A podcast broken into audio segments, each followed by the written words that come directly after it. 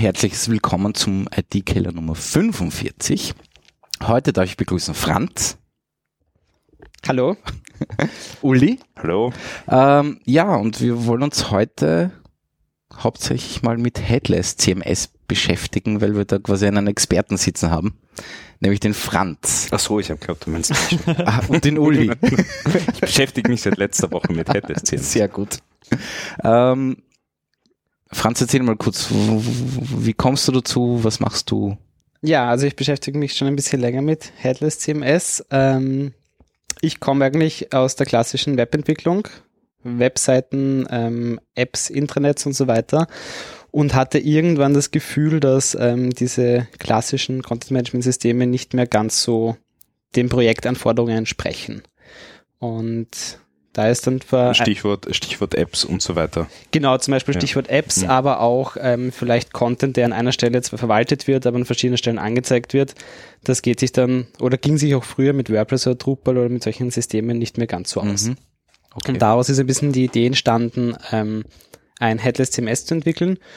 Und zu der Zeit, gar so vor eineinhalb Jahren, wie ich damit angefangen habe, gab es auch schon einige ähm, Systeme in die Richtung, aber noch nichts wirklich brauchbares Open Source. Und mhm. ich habe gedacht, kann man mal ein bisschen schauen, ähm, was da so geht. Also Unite CMS ist Open Source. Genau. Ähm, äh, Hast du, was? Unite CMS hast du ja noch, wir noch gar nicht erklärt. erwähnt. Ja, das ist vielleicht noch spannend. Ja, was ist denn Unite ich CMS? vorgegriffen. genau, also vor eineinhalb Jahren habe ich äh, mit Unite CMS angefangen, mit der Entwicklung. Das ist ein ähm, Open Source Headless CMS mit einer GraphQL API und ja, das ist eigentlich mein Hauptprojekt für die seit den letzten eineinhalb Jahren circa. Und daraus ist mittlerweile auch eine Firma entstanden und ja, wir entwickeln dieses CMS und schauen, dass das langsam mal Richtung einer ersten stabilen Version kommt. Mhm. Äh, meine erste Frage bei, bei, bei Open Source ist eigentlich immer, wird es Open Source bleiben? Äh, ja. Okay, das ist, das ist der Plan. Ja. Ähm, wer contributet das? Setzt das momentan nur ihr oder gibt es da schon eine Community rundherum, die es ist noch klein, es ist noch überschaubar. Okay. Ähm, aber es gibt ähm, Developer in Deutschland, mhm. in Australien und ein paar verteilt, die contributen. Mhm. Und es gibt eine größere Anzahl, die ähm, zumindest Issues erstellen, die es verwenden und ähm, die damit arbeiten. Aber okay. es ist alles noch sehr überschaubar. Okay, okay. Naja, aber immerhin. Genau, und ähm, das ist aber schon auch der Plan, dass das größer wird, dass wir es auch auf Meetups vorstellen und dass das Ganze mehr Bekanntheit bekommt. Ja, ja. Ähm, ist das Ganze schon stable? Also ich sage jetzt einmal in Produktion im Einsatz? Ja, also es ist in einigen Projekten schon in Produktion im Einsatz. Mhm. Es ähm, fehlen einfach noch ein paar Features, die für unsere 1.0 Version, die wir anstreben, ähm, relevant sind. Okay. Okay. Aber die Features, die fertig sind, sind ähm, stable und werden auch schon im Einsatz verwendet. Okay. Ja. Und technologisch vielleicht noch ganz kurz, ja. ähm, Basis ist ähm, PHP mhm. mit Symfony und ähm, eine MySQL-Datenbank im Moment, ähm, weil wir da spezielle MySQL-spezifische Funktionen verwenden, aber in Zukunft wollen wir dann noch Richtung MariaDB und Postgres und so weiter okay. gehen. Es gibt MySQL-spezifische Features, die MariaDB nicht hat? Es gibt die schon noch in anderen Datenbanken, aber sie heißen anders und da muss dann, also, da muss, dann muss das Mapping geschrieben werden. Abstraktionsebene genau. ein, einführen. Mhm. Okay. Genau. Können wir vielleicht, weil ihr seid schon, ihr geht schon in technische Details ja, Entschuldigung. zwischen MariaDB und Schlag mich tot. Uh, was ist ein Headless CMS? Ja, das ist eine gute Frage. schon, oder? Ja. Also, soll ich also mich einmischen? Ja, ja, weil Headless? Äh, naja, berechtigte Frage. Ja, eigentlich finde ich auch den Begriff Headless CMS ähm, total blöd. Schon, oder? Ja, es ist genauso wie Serverless. Ja. Ich meine, ja. das läuft ja trotzdem auf irgendeiner Kiste. ja. Genau. Also, also, wir reden auch meistens von decoupled CMS und nicht von Headless. Das ist viel schöner. Oh, ja, das ist nett. Denke ich mir auch, ist ein eleganteres Wort mhm. für das Gleiche. Ähm, ja, und es beschreibt auch ein bisschen mehr, was das eigentlich macht, weil mhm. wenn man sich eine Website anschaut, würde man meiner Meinung nach sagen, der Head ist das Backend und der Body ist das Front, würde ich so sehen und deswegen ist mhm. eigentlich Headless genau der falsche Ansatz. Aber das ist. ja, ja, stimmt eigentlich. Ja, Wobei stimmt. philosophisch wären wir erst in einer Stunde. Ja, nach dem dritten Bier dann. ja, dann können wir das dann wieder aufgreifen vielleicht. Genau, genau. Ja. Ähm, Okay, aber das heißt, es ist einfach entkoppelt vom Frontend. Genau, im Grunde Das ist, CMS kümmert sich ums Frontend eigentlich gar nicht. genau, was rauskommt, ist nicht HTML, sondern was rauskommt, ist eine API. Ja. Das ist eigentlich die Definition von einem Headless Mhm. CMS.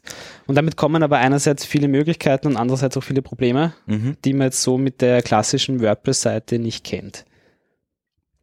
Gut, mit einer WordPress-Seite will man auch eine Webseite erstellen. Also Genau. dann, damit will man eigentlich kaum irgendwas anderes befeuern. Ja, vor allem wenn du eine App damit befeuern willst, dann brauchst du wahrscheinlich 200 Module, die dir am Schluss daraus in JSON machen. Ähm, Unmöglich, Ja. ich weiß es gar nicht. wahrscheinlich, Ja, nein, das- verrückt. Also du musst, ja. Ja. äh, GraphQL. Ja. Äh, was ist es? Was tut es? Und warum GraphQL?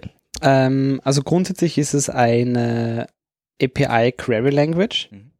Ähm, und erlaubt einfach äh, definiert über eine API Daten zu bekommen und zu schreiben.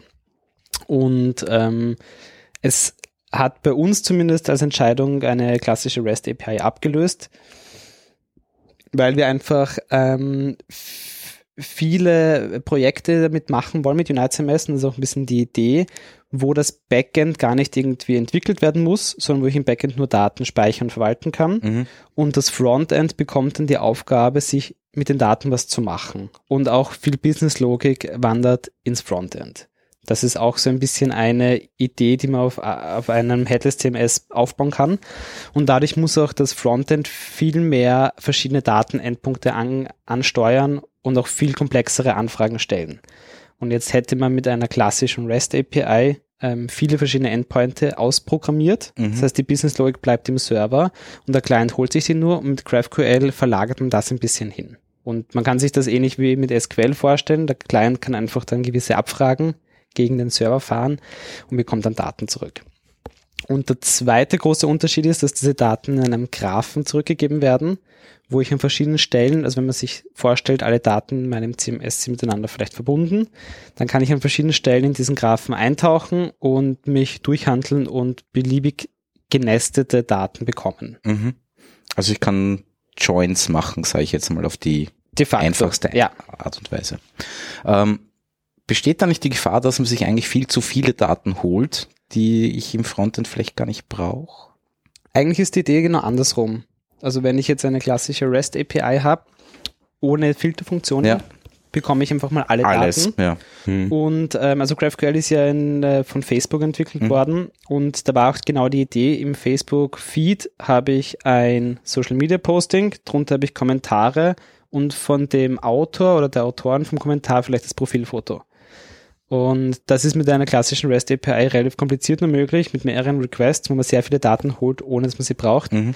Und bei GraphQL ist die Idee, dass ich mir genau exakt diese Daten auch verschachtelt hole, die ich an dieser Stelle im Frontend brauche und gar keine Ebene mehr dazwischen braucht, die mir, weiß nicht, die Daten holt, in ein JavaScript-Array umwandelt oder sonst was, sondern an der Stelle, wo ich die Daten anzeige, hole ich sie mir. Mhm.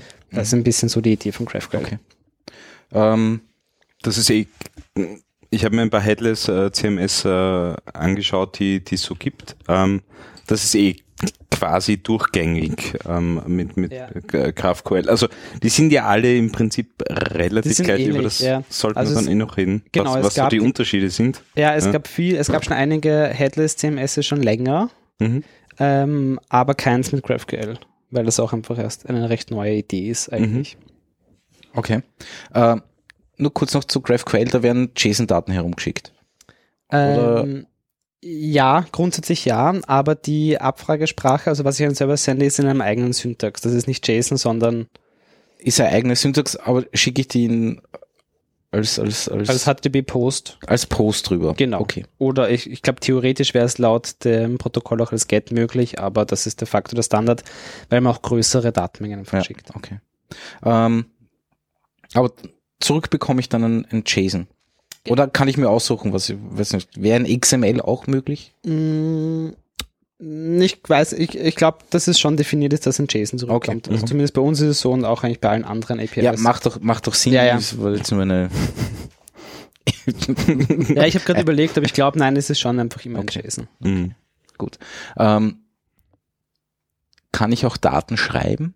Ja, genau. Also Daten können ähm, ähm, abgefragt werden oder auch ähm, geschrieben werden. Mhm. Also ich habe ein, ein, ein und auch, auch erstellt werden. Also ich habe auch äh, das typische CRUD, also Create, Read, Update, Delete. Genau, also in der, in der GraphQL-Welt ist das Ganze in Query und Mutations unterteilt. Mhm. Das heißt, alles, was schreibt, ähm, ist unter Mutation und alles, was liest, ist unter Query. Und dort habe ich dann verschiedene, also bei UniteCMS zum Beispiel haben wir einfach die klassischen Create, Read, Update, Delete.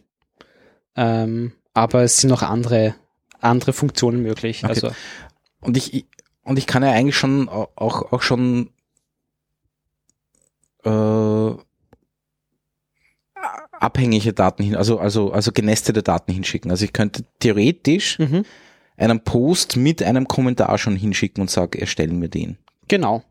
Ähm, das ist aber durch GraphQL selber noch nicht definiert, sondern je nachdem, wie man halt diese API Okay, aufbaut, ist das möglich. Okay. Ähm, bei UniteCMS zum Beispiel machen wir das so, dass wir relativ viele Daten, die zusammengehören, auch gemeinsam speichern in einer ähm, Binary JSON Mhm. SQL-Tabelle, also eine Zelle. Und ähm, das heißt, bei uns werden sehr viele Sachen, also sehr viele Daten mal grundsätzlich gemeinsam gespeichert. Wenn ich jetzt aber sowas wie Kommentare hätte, wären es bei uns ähm, schon mehrere Requests Weißt- okay. oder auch mehrere Mutations, die in einem Request möglich sind. Mhm. Okay, das ist, ich, ich kann, ich kann mehrere, ähm, mehrere Befehle quasi mit einem Request absetzen, Die die, dann nach, genau, nacheinander abgearbeitet werden. Genau. Okay. Das ist grundsätzlich möglich. Ähm, was ähm, GraphQL aber eigentlich auch hergibt, wäre auch vielleicht, dass man sich überlegt, einen speziellen ähm, Punkt zu schreiben, Datenpunkt zu schreiben, wo ich dann gleich Kommentare mitgeben kann. Mhm. Das ist also, der Input ist beliebig verschachtelbar. Es ist mehr die Logik dahinter, die das dann abhandelt, Ja. klarerweise. Ähm, aber die, die Datenstrukturen sind vorgegeben. Die muss ich vor im Unite CS natürlich, es ist jetzt keine dokumentenbasierte äh, Geschichte, die vielleicht in einem MySQL irgendwie abgebildet ist, sondern die Datenstrukturen werden vorher konfiguriert im Unite CMS und mit denen kann ich dann arbeiten. Genau, also in UniteCMS ähm, kann ich die ganzen Datenstrukturen konfigurieren. Mhm. Das heißt, ich muss nichts am Source Code ändern, sondern das ist einfach konfiguriert. Mhm. werden dann in einerseits ins Filesystem als ähm, ein Dokumentenschema, ein JSON-Datei gespeichert. Andererseits werden sie zu einem Datenbankschema. Okay, das wird dann wirklich eine Tabelle erstellt. Nein, ähm, das Okay, nicht, gut. sondern also auch das Datenbankschema ändert sich nicht, wenn ich die Datenstruktur ändere, sondern wir arbeiten halt sehr viel, wie gesagt, mit diesen ähm, nativen dafür. Mhm. JSON-Datentypen. Und das heißt, alles, was in einem Content, zum Beispiel alle Feldwerte von einem Content, werden gemeinsam gespeichert. Okay. Und das war eine von den großen eigentlich Designentscheidungen ganz am Anfang. Mhm. Ähm, und wir haben uns dafür entschieden und es funktioniert auch performancemäßig sehr, sehr gut. Das heißt, ich habe eine komplett flache äh, Datenstruktur in der MySQL-Datenbank. Ähm, ich habe also ich habe verschiedene Tabellen, aber sobald ich bei dem Punkt ähm, Content angelangt Ja. bin, die unterste Ebene quasi, sind alle Felddaten von diesem Content gespeichert. Okay. Äh, Zusätzlich gibt es noch sowas wie die ID, ähm, Create, Update, Datum, aber die ganzen Felddaten sind gemeinsam gespeichert In einer Tabelle. in einer Zelle. In einer Ja. Zelle. Ah. Ah. Okay. Ja. Also äh, es ist quasi eine Naja, Ja, ja, ich frage gleich nach. Ich frage gleich nach, weil mir wird's gerade zu kompliziert. ähm, Also ein bisschen die Idee, die die letzten, äh, weiß nicht, sieben, acht Jahre aufgekommen ist mit solchen NoSQL-Datenbanken wie MongoDB und so weiter, ähm, verbunden aber mit, dass wir trotzdem die SQL-Sicherheit haben Ja. auf den oberen Ebenen. Also zum Beispiel bei uns gibt es eine größere Struktur mit Organisationen, Domänen, Content-Typen und so weiter. Und das ist alles über Fremdschlüsseln abgesichert. Mhm. Auch die Datenintegrität ist abgesichert. Aber ab dem Punkt Content in Wirklichkeit bei uns ähm, betrachten wir alle Felddaten einfach nur als JSON-Objekt. Okay. So kann man sich Und das die vorstellen. kann ich direkt, die kann ich über SQL abfragen? Genau. Und da kommen ähm, Was für eine MySQL-Version muss man da einsetzen, dass das 5, 7. Ah ja. Ab 8 wird's besser. okay. Und, und wenn wir gleich bei Versionen sind, PHP-mäßig Äh, 7.1. 7.1. Ja. Okay. die umweltschonende. Ja, ja. Also bald Ja, ja. auch 7.2 und so, aber Ja, okay. 7.1 mal auf jeden Fall und ähm, ja. Ja. Nein, also, Genau, und da kommen wir auch zu diesen spezielleren SQL-Funktionen, die dir einfach erlauben, ähm, Selects zu fahren, ähm, Where-Klauseln zu fahren, wo du auf genestete JSON-Values in einer einzelnen SQL-Zelle zugreifen Mhm. kannst. Und da wird das Ganze dann ein bisschen komplexer und da fehlt uns einfach auch noch die Zeit, das für verschiedene Datenbanken zu portieren. Ja. Muss ich sagen. Also Okay, es ist das ist- möglich, es bieten alle an, aber das werden wir irgendwann, nachdem die 1.0-Version released ist, ähm, schauen. angehen, Ja. ja. Oder eigentlich hoffen, dass das ähm, äh, die PHP, PHP-Library, die wir verwenden, das irgendwann auch anbietet. Also, gut, okay, gut. Also weil damit möchten wir uns auch nicht selbst beschäftigen. Ja, ja, klar, klar. Okay. Gut. Ähm, Ich, ich habe eine Ja, Frage noch zu noch. der Content-Ebene, die du sagst. Ähm, Content-Ebene ist im Prinzip jeden Feldtyp, den du definierst, äh, wo du Content reinknallst. Ähm, Content, also bei uns gibt es Content und Setting Types. Ja. Die kannst du beliebig anlegen Mhm. und die bestehen aus ähm, beliebigen Feldern. Ja. Ja. Und ein Content-Objekt ist dann eigentlich die, ähm, beinhaltet alle Felddaten. Mhm. Und Feldtypen sind sowas wie Text, ähm, aber auch sowas wie Collection, ähm, sowas wie der Gutenberg-Editor, den es bei WordPress gibt. Da gibt es Ja. dann die verschiedensten Geschichten. Okay. okay, ich kann, kann weil das wäre dann die nächste Geschichte. Wie schaut jetzt dann eigentlich das Backend aus, das Unite CS, CMS daraus baut? Ne? Mhm. Ähm, also ich habe dann ein, ein, ein, ein Web-based äh, äh, Fangen wir vielleicht äh, einen, einen Schritt weiter vorher an, weil ich habe mir, ihr habt ein Video auf der Webseite, ähm, wo, wo so quasi ähm, Unite CMS mal eingerichtet wird. Das habe ich mir noch, äh, noch schnell angesehen. Ähm, was mich am meisten, gew also gewundert nicht, ähm, ähm, das CMS konfiguriert man am Anfang so quasi, indem man einfach nur ein großes JSON schreibt. Genau. Ähm, einfach eine Config, wie das, wie das Ding ausschauen soll, nämlich wirklich Konfiguration der ganzen Inhaltstypen und so weiter und so fort. Ja, alle Settings ähm, und dann ist das CMS auf einmal da. Genau. Also eigentlich ganz konkret ist es nicht das CMS, sondern es ist Mhm. eine Domäne in diesem CMS. Ja. Also du kannst dir verschiedene, jede, jede Domäne ist auch ein API-Endpunkt. Mhm. Aber du kannst dir ähm, auf verschiedenen Ebenen einfach verschiedene Domänen noch anlegen und sagen, du hast eine für die Website, eine für den Blog, zum Beispiel. Ja, klar. Ja. Ja, aber das ist, Was ja, das, ich sehr, sehr praktisch finde. Ja, das war aber auch eine große Designentscheidung am Anfang, ähm, da, wo wir uns auch überlegt haben, für wen bauen wir Unite CMS eigentlich. Weil ähm, mein, mein Co-Founder und ich, wir kommen beide aus der Drupal-Welt. Mhm. Und in Drupal gibt es eigentlich in der Community drei Rollen. Da gibt es die ähm, Developer, da gibt es die Site-Builder und dann gibt es die User, sage ich einmal. Mhm. Und diese Site-Building-Rolle ist eigentlich sehr interessant, weil das sind Leute, Lustigerweise, ich muss die unterbrechen, das ist die, die am, am schlechtesten abgedeckt ist in der Drupal-Welt. Ja. Meiner Erfahrung nach. Also Oder es gibt, es gibt extrem viele Developer, Ja. die Module schreiben und so weiter, ähm, aber diese Site-Bilder, das ist die, die suchst du vergeblich. ja, das Oder zu genau. meinem Glück, Ja. ich großer Site-Bilder im Drupal war. Ja, genau. Aber er, und deswegen, also das Mhm. ist jetzt vielleicht ein bisschen blöd, aber wir haben uns ähm, bewusst auf jeden Fall bei Unite entschieden, dass wir diese Rolle ähm, nicht bedienen, gar Mhm. nicht, sondern bei uns gibt es nur Developer oder User, die dann das Backend verwenden.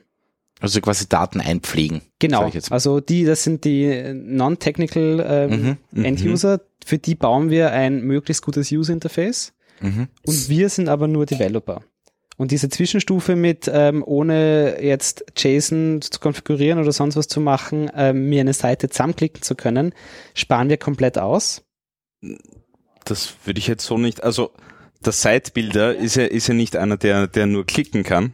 Ja, Ja. Da muss ich jetzt widersprechen. Mhm. Ja, also für mich ist, für mich ist die JSON-Konfiguration und die Möglichkeit, dass ich da zig Domains anlegen kann, als Site-Builder extrem interessant. Ah, Okay, ja, dann ist vielleicht, ja, dann ist vielleicht das Site-Building falsch, ja. Aber Ja. was, was wir nicht ansprechen wollen, ist, ähm, du kannst dir mit Plugins und ohne jetzt zumindest ein bisschen eine, eine, eine Ahnung von Mhm. Technik oder JSON zu haben, kannst du mit der Seite nicht wirklich was machen.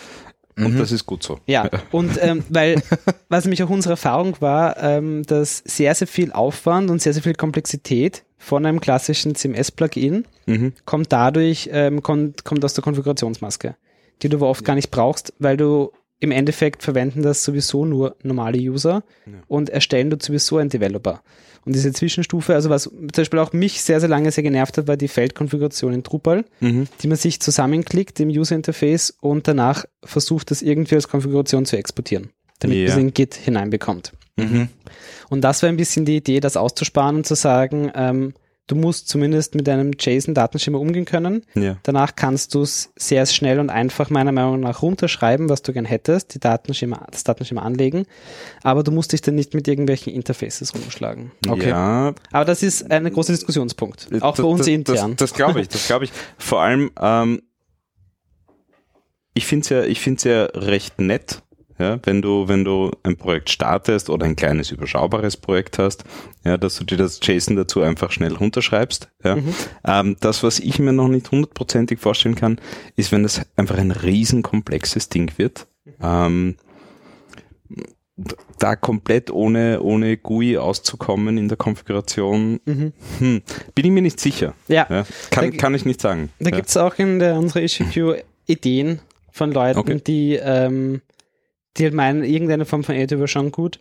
Es wäre ja auch irgendwie eine Mischform interessant vielleicht, dass man sagt, man kann, man sieht die Struktur, aber ab einer gewissen Detailebene kann man dann nur noch die JSON-Daten bearbeiten.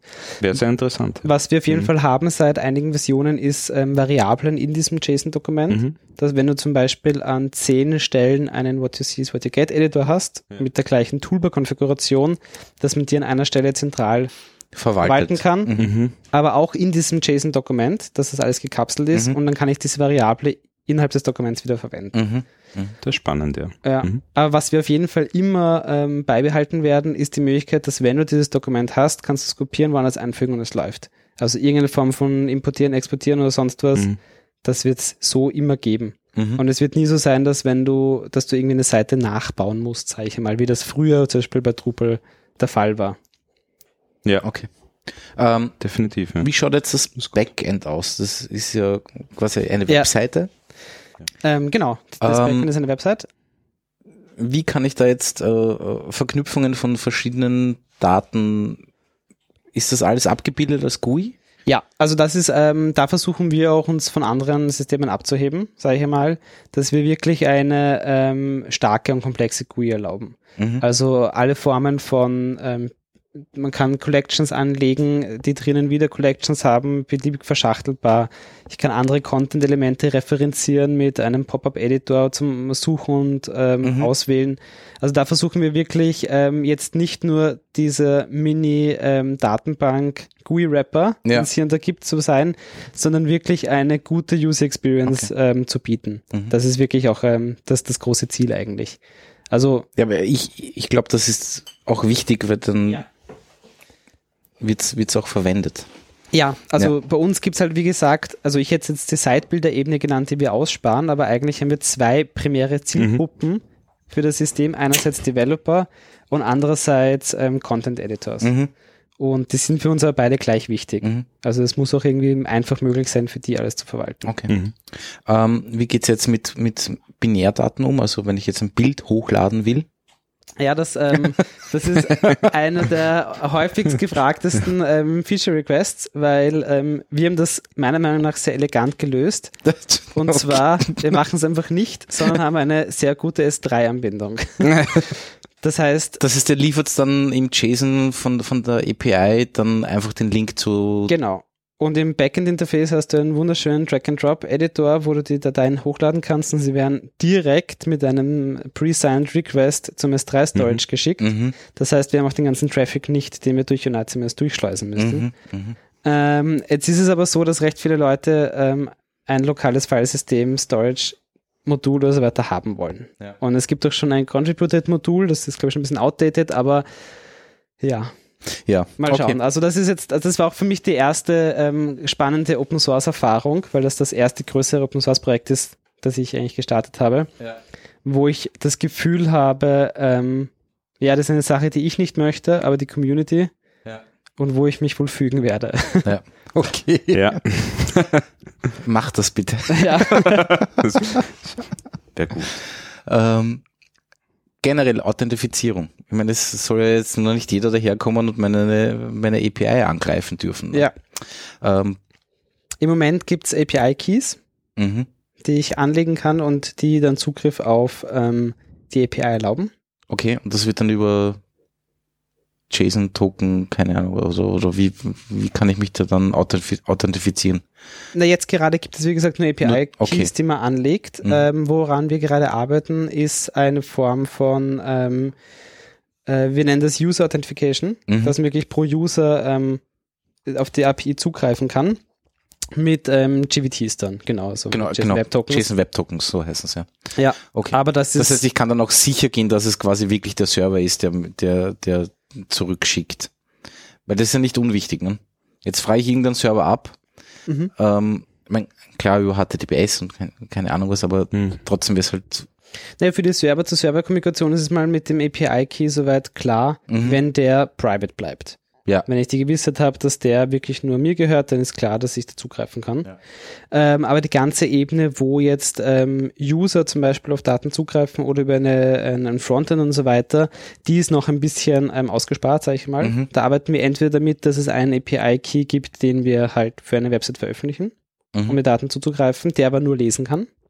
Okay. Oder ähm, mit einem Proxy-Server, Ja, der das einfach der das einfach handelt. durchproxen. Und das Ja. funktioniert erstaunlich gut eigentlich. Ja. Auch performancemäßig ist das eigentlich kein Problem. Und es ist immer im Apache oder Nginx äh, eine Mini-Konfiguration und wir überlegen uns, ob wir nicht überhaupt für äh, unsere Frontend-Projekte das so machen, weil es auch eine elegante Lösung ist ähm, für die API. Ja. Weil dann der Client gar Vor allem kann man dann teilweise auch cachen und keine Ahnung was. Genau. Ja. Genau, genau.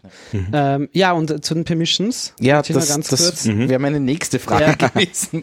Das ist zum Beispiel, finde ich, einer der großen Vorteile von dem JSON Document Schema. Ähm, wir haben keine GUI oder wir haben keine Oberfläche, wo man irgendwelche ähm, Permissions definieren kann und wo man Mhm. Rollen zuweisen kann, sondern ähm, bei uns kann man Expressions eingeben. Dem, es gibt im Okay. Symfony einfach ein Expression Language und da ist kann das man so Regular Expression oder, oder? ähm, es gibt Variablen, es gibt End, es gibt OR, es ist Okay. quasi eine Mini-Pseudo-Programmiersprache, auch mit einer Regex-Funktion zum Mhm. Beispiel. Und wenn die True zurückliefert, hat dieser User Zugriff. Und so kann man eigentlich ähm, sehr ähm, schnell sehr komplexe und verschachtelte Permissions definieren. Okay. Und Okay. ein blödes, blödes Ja. Beispiel jetzt, ja. Ich, ich habe drei Content-Typen ähm, und ich will, dass einen Content-Typ die eine Usergruppe bearbeiten darf und die anderen äh, eine andere Usergruppe. Wo definiere ich das dann? In jedem Content-Type hat man ähm, Permissions, String Okay. Expressions Mhm. für Read, für Write, für Delete. Und die konfiguriere ich auch in meinen initialen Settings JSON. Die sind in Ja. dieser JSON-Datei genauso drinnen, ja. Okay. Und standardmäßig ist es so, also ich glaube, der Default Value ist, ähm, äh, es gibt View und es gibt List, die Mhm. beiden gibt es auf jeden Fall. Die sind standardmäßig so, dass jeder User, der einen, also der authentifiziert ist, hat Zugriff drauf. Und alle anderen ist es so, dass alle die vom Typ Editor sind. Das Mhm. ist die Standarddefinition, aber das kann man beliebig ändern. Okay. Und so kannst du sagen, dieser Content-Type ist von dem User und jener Content-Type ist nur von dieser Usergruppe bearbeitbar. Mhm. Oder bei uns sind halt oft Beispiele, weil wir auch ähm, zum Beispiel so Community-artige Dinge bauen, oft die Frage, wer darf schreiben, wer darf erstellen, weil erstellen ist eigentlich öffentlich, aber sobald ich es mal erstellt habe, darf ich nicht mehr darauf zugreifen zum Beispiel. Mhm. Oder ich darf es erstellen und updaten, außer es ist in einem gewissen Status. Und das sind dann oft dann so Dinge, wo man mit einem klassischen CMS Permission Handling nicht mehr auskommt, sondern ein Plugin installieren muss oder Custom Code schreiben muss. Und bei uns ist die Idee, dass man das durch diese Expression Strings eigentlich recht einfach machen kann, Okay, weil du einfach, aber- ja, Das heißt, es, es gibt auch keine Plugin-Infrastruktur momentan oder, oder wird es die auch nicht geben. es, genau, also die Idee ist, es ist ein Standard Symphony Projekt. Mhm. Das heißt, man kann ähm, das beliebig in alle Richtungen erweitern im Source Code, einfach über die Symphony-Möglichkeiten. Mit Tag-Services, mit ähm, dem Service-Container, wo ich ähm, auf Sachen zugreifen und schreiben kann. Aber unsere große Idee, und das ist auch die Vision ist, dass ich als Agentur zum Beispiel oder als äh, Unternehmen kann mir das installieren und komme sehr, sehr weit nur mit der Konfiguration von diesem JSON-Schema. Mhm. Und ganz viel Business-Logik und ganz viele Möglichkeiten sind nicht in Unite CMS, Ja. sondern wir haben auch Webhooks zum Beispiel, wir haben verschiedene Möglichkeiten, wir haben eine API, die sehr, sehr stark ist. Ähm, das heißt, bevor ich mir jetzt irgendeine Logik da rein programmiere, ist eher die Macht die Idee, woanders. eine, eine Function as a Service irgendwo deployen, die auf, zum Beispiel auf den Webhook hört und dann was über die API reinschreibt. Okay. Das ist eine auch von unseren größeren Designentscheidungen von dem Mhm. CMS, dass es wirklich nur um Content Management geht und es ist kein Suchserver, es ist kein weiß was ich was, sondern es geht wirklich nur darum, da drin Content zu verwalten. Ja, Suche wäre nämlich, ja. Genau. also es ist eine, einfache Suche mit ähm, Like möglich, Ja. ähm, mit ähm, beliebigen Filtern, mit End- und Ohr-Filtern, das funktioniert alles, aber sobald ich Richtung ähm, Boost-Parameter oder Elasticsearch oder Solar und so weiter gehen möchte, ist das nicht mit dem Scope, sondern mit dem Webhooks kann man da wunderbar eine Integration machen. Mhm. Also stimmt, weil ich könnte sagen, okay, bei jedem Create, bei jedem Update, Genau. bei jedem Delete schicke ich einen Webhook, Web- Webhook irgendwo hin und der macht das dann quasi in Solar oder was auch immer. Genau. Ja, okay. Genau, genau. Mhm. Ähm, das ist auch un übrigens unsere Caching-Lösung. Ähm, wenn wir zum Beispiel ähm, ein äh, Frontend-Webseitenprojekt haben auf Symfony-Basis, Mhm. dann äh, müssen wir nicht bei jedem Request, der die Seite lädt, das CMS fragen nach neuen Daten, sondern wir können sie cachen und mit einem ganz einfachen Webhook-Endpoint können wir den Cache invalidieren, Mhm. Okay. Was das Ganze natürlich sehr schnell macht. Ja. Ja. Ja. Lustige Idee. Äh, ähm, es gibt ja verschiedene Frontend-Frameworks wie React, Angular, keine Ahnung Genau. was. Ne? Ähm, die können ja eigentlich alle mit GraphQL in irgendeiner Art und Weise. Ne? Das, das, das wollte ich als nächstes fragen. Also Ja. wir haben jetzt so quasi in unserer Settings-Ding unser CMS konfiguriert, ja. äh, haben jetzt schon Inhalte erstellt und und und. Ähm, und jetzt fragt sich der Kunde dann noch immer, warum schaut das so komisch aus? Ja, weil da Ja, kommt genau. ja nur JSON raus. Der Kunde sieht wahrscheinlich im ersten Fall Genau. das noch gar nicht, weil unsere API ist auch nur über HTTP-Post erreichbar. Okay. Das heißt, auch wenn er das theoretisch mit dem API-Key irgendwie in den Browser schaffen würde, bekommt er nur eine Method not allowed Error-Meldung. Genau. Ja. Also, Gut, ja, jetzt, jetzt ist die, die spannende Frage, ja, und, und da komme ich halt auch wieder ein bisschen ins Spiel, weil ich halt wirklich der klassische Site-Builder bin, ja. Ähm, wie schnell äh, kann ich jetzt ähm, zu sowas, und jetzt reden wir mal nicht über Apps oder sonstige Anwendungsmöglichkeiten, wie schnell kann ich aus den Daten, die ich dort gespeichert habe, die wunderbar auf, also die, die wunderbar äh, hinterlegt sind, wie schnell kann ich daraus wirklich ein Webprojekt bauen? Äh, sehr schnell. Nächste Na, ich meine, Famous last words. Okay. Nein, also, wir, also ich komme aus der Vue.js-Welt. Also Mhm. das ähm, Backend von Unite CMS ist auch bis zu einem gewissen Grad in Vue.js geschrieben, also alle interaktiven Elemente. Mhm. Und ähm, da hast du genauso wie in React ähm, den ähm, Apollo-Client. Ist dir Ja. vielleicht schon untergekommen. Ja. Ähm, das ist der quasi State-of-the-Art GraphQL-Client, Mhm. der eine tiefe Integration in diese ganzen ähm, äh, JavaScript-Frameworks hat. Und de facto kann man sich das so vorstellen, ich bin an irgendeiner Stelle, in, sagen wir in Vue.js, in irgendeiner Komponente, wo ich mir jetzt, sagen wir, eine Newsmeldung anzeigen möchte. Dann mache ich in dieser Komponente, an dieser Stelle, schreibe ich die Abfrage gegen den Server und kann dann direkt auf die Daten zugreifen. Das heißt, ähm, das ist eine äh, recht interessante neue Idee von GraphQL, dass man nicht Mhm. mehr sagt, im Client gibt es eine Stelle, die mit der API kommuniziert, wo ich die Daten irgendwie hole und daraus irgendwelche Dokumente mache oder was weiß ich was, sondern ähm, mit GraphQL ist es halt möglich, an jeder beliebigen Stelle direkt dort, wo ich die, die View baue, auf die Daten zuzugreifen.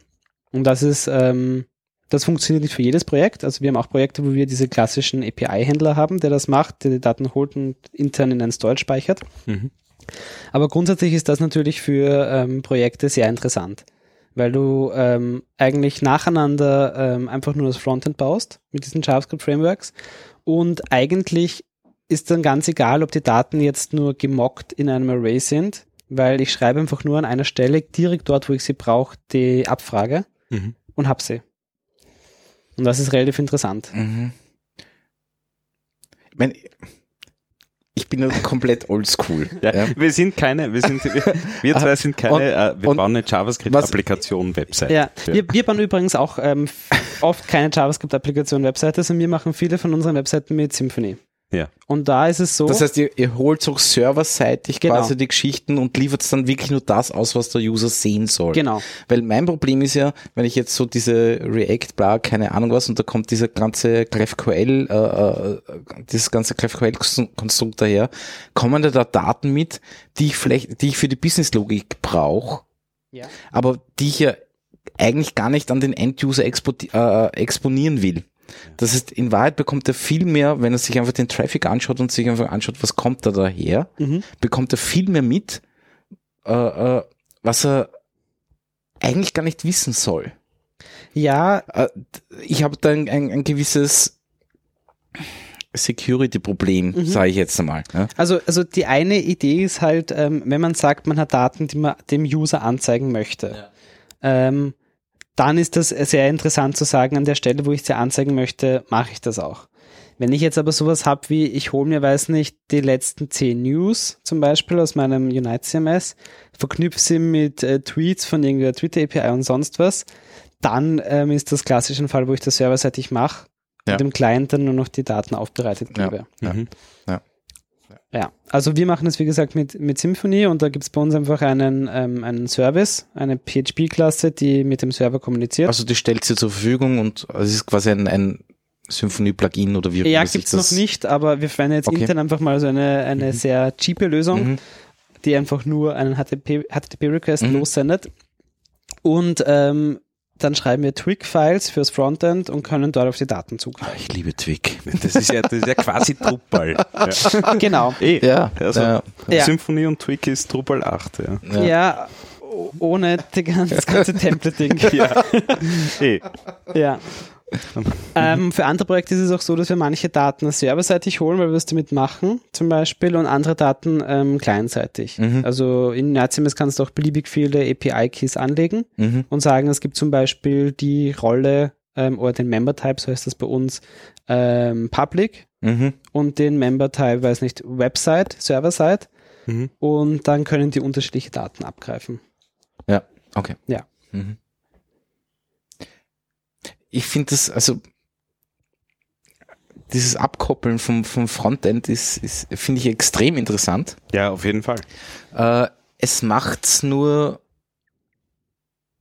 für den klassischen, klassischen Fall Webseite jetzt nicht unbedingt einfacher. Nein, eh nicht. Eh nicht. Es kommt, glaube ich, ein bisschen auch auf die Website drauf an. Also was wir halt teilweise haben, sind so, ich sage jetzt mal, super durchdesignte Webseiten von einer Designagentur. Sowieso. Wo- Von, von- anderen Webseiten reden wir gar nicht. Ja, genau. Ja, also wir, wir reden nicht von, ich habe da ein Template gekauft um 49 Euro Ja. auf Schlag mich tot und das ist jetzt meine neue Webseite und meine CI passe ich der Website an. Genau, aber, aber die schauen Ja. bei uns auf jeden Fall teilweise so Ja. aus. Ähm, große Startseite, viel zum Scrollen, viel Content Mhm. hier.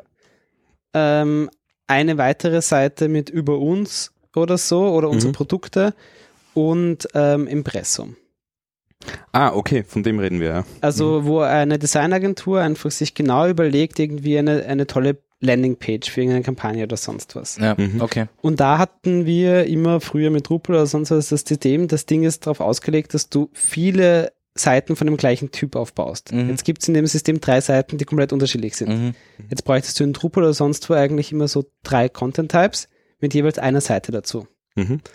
Und da, finde ich, sind, ähm, sind decoupled Systeme wieder interessanter.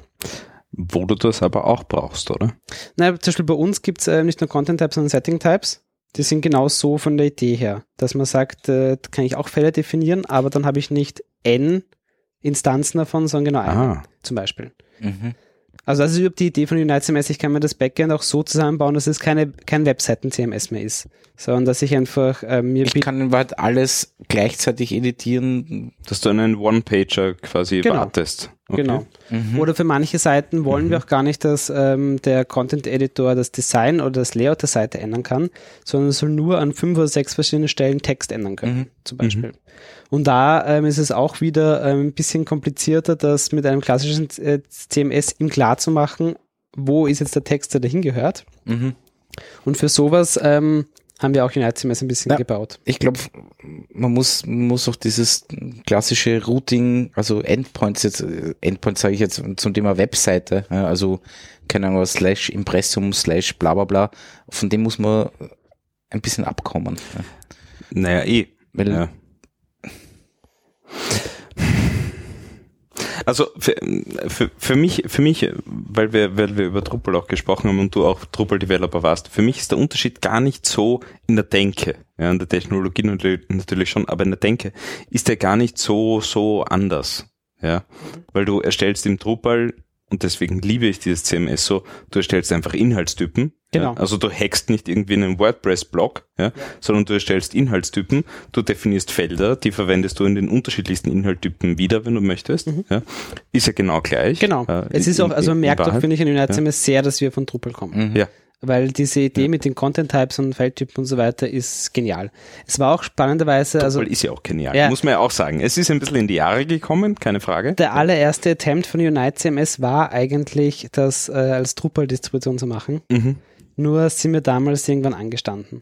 Weil einerseits ist es total schwierig zu sagen, du hast eine Node in Drupal, ein Content-Element, ohne HTML-Output. Mhm. Das ist kompliziert. Und das ganze Backend von der, von der Menüstruktur und so weiter ist nicht so flexibel, dass man das komplett Das ist richtig. weggeben kann und durch Mhm. eigenes setzen kann. Mhm. Und wir wollten halt vor allem auch diese Setting-Types haben, wo du einfach wirklich sagen kannst, du hast nicht n Instanzen von einem Content-Type, sondern Ja. genau eine. Ja. Und ähm, nach ein paar Monaten oder nach ein, zwei Monaten mit Drupal das zu versuchen, ähm, war Das, dann, äh, also äh, für mich wären das in, in Drupal die Blöcke quasi. Ja, genau. Im Prinzip. Irgendwie Ja. kriegt man es schon hin. Man kriegt schon irgendwie hin, aber ja, es ist, man muss sich immer nachher die Hände waschen. Genau, und Ja. damals gab es auch in Drupal noch keine, ja genau, das ist schön ausgedrückt. ist so. Und damals gab es auch in Drupal noch keine, kein, gar kein GraphQL-Modul oder sonst Mhm, was, ja. das ja mittlerweile da ist, Ja. ähm, das der Fubi gemacht hat, der äh, Ah. Drupal-Developer. Ähm, und damals war halt die Entscheidung zu sagen, ja, ähm, wir könnten, wir sind jetzt schon in den ersten Wochen irgendwie am Herumhacken Mhm. Und ähm, schauen wir doch mal, ähm, ob wir es nicht direkt auf Symphony aufbauen. Mhm. Ja. Und so ist das ein bisschen entstanden. Okay. Spannend. Ja, Spannend. Definitiv. Aber trotzdem, eins musst du mir noch beantworten, weil du gesagt hast, schnell. Wie schnell bekomme ich wirklich, äh, wenn ich, wenn ich heute, ich bin Sitebuilder, Ja. ja, ähm, verstehe ein bisschen was von Technik, also kann mir das CMS, äh, kann mir das zusammen konfigurieren, Mhm. kann meine Inhaltstypen aufbauen, meine Settings äh, kann ich aufbauen. Wie schnell äh, kann ich eine Custom-Website damit ausrollen? Stell dir vor, du machst einen HTML-Prototyp von der Seite Äh, Ja. mit Dummy-Text. Mhm. Nur HTML und CSS. Ja. Und Content. Und da würde ich dann noch circa einen halben Tag draufrechnen. Fein. Und dann ist Das das, aber ist- eine JavaScript-Applikation. Also dann Nicht habe ich wirklich unbedingt. nicht unbedingt. Auch, auch wenn du es mit, mit einem, mit einem Framework wie Symfony machst, Mhm. dann würdest du ja wahrscheinlich in deinem Mockup hast du dann oder in deinem HTML-Prototype hast du dann an gewissen Stellen Content, Mhm. die du einfach nur durch Tweak-Befehle ersetzt und dann ist die Seite fertig. Ah. Es ist auch ein Mhm. bisschen der, der Ansatz mehr zu sagen, äh, man geht von einem HTML-Prototypen aus Ja. und ersetzt dann an gewissen Stellen Content, Ja. durch was es durch den Server kommt. Mhm. Das ist spannend. Das, weil das ist für mich immer so das, das, das Wichtigste gewesen als, als ähm, jemand, der Webseiten quasi von A bis Z ähm, verkauft und produziert. Ja. Ähm, wie schnell bin ich? Ja, Und da war, wenn du, wenn du in Drupal schnell warst, wenn du gewusst hast, was du tust, Ja. wenn du gewusst hast, welche Module sind gut, welche sind böse, ja, ähm, dann hast du damit einfach extrem schnell Webseiten produzieren können. Ja. aber ich finde, in Drupal war immer auch ein bisschen das Problem, wenn man versucht hat, so an, anzufangen mit, man baut zuerst ein HTML-Prototype Mhm.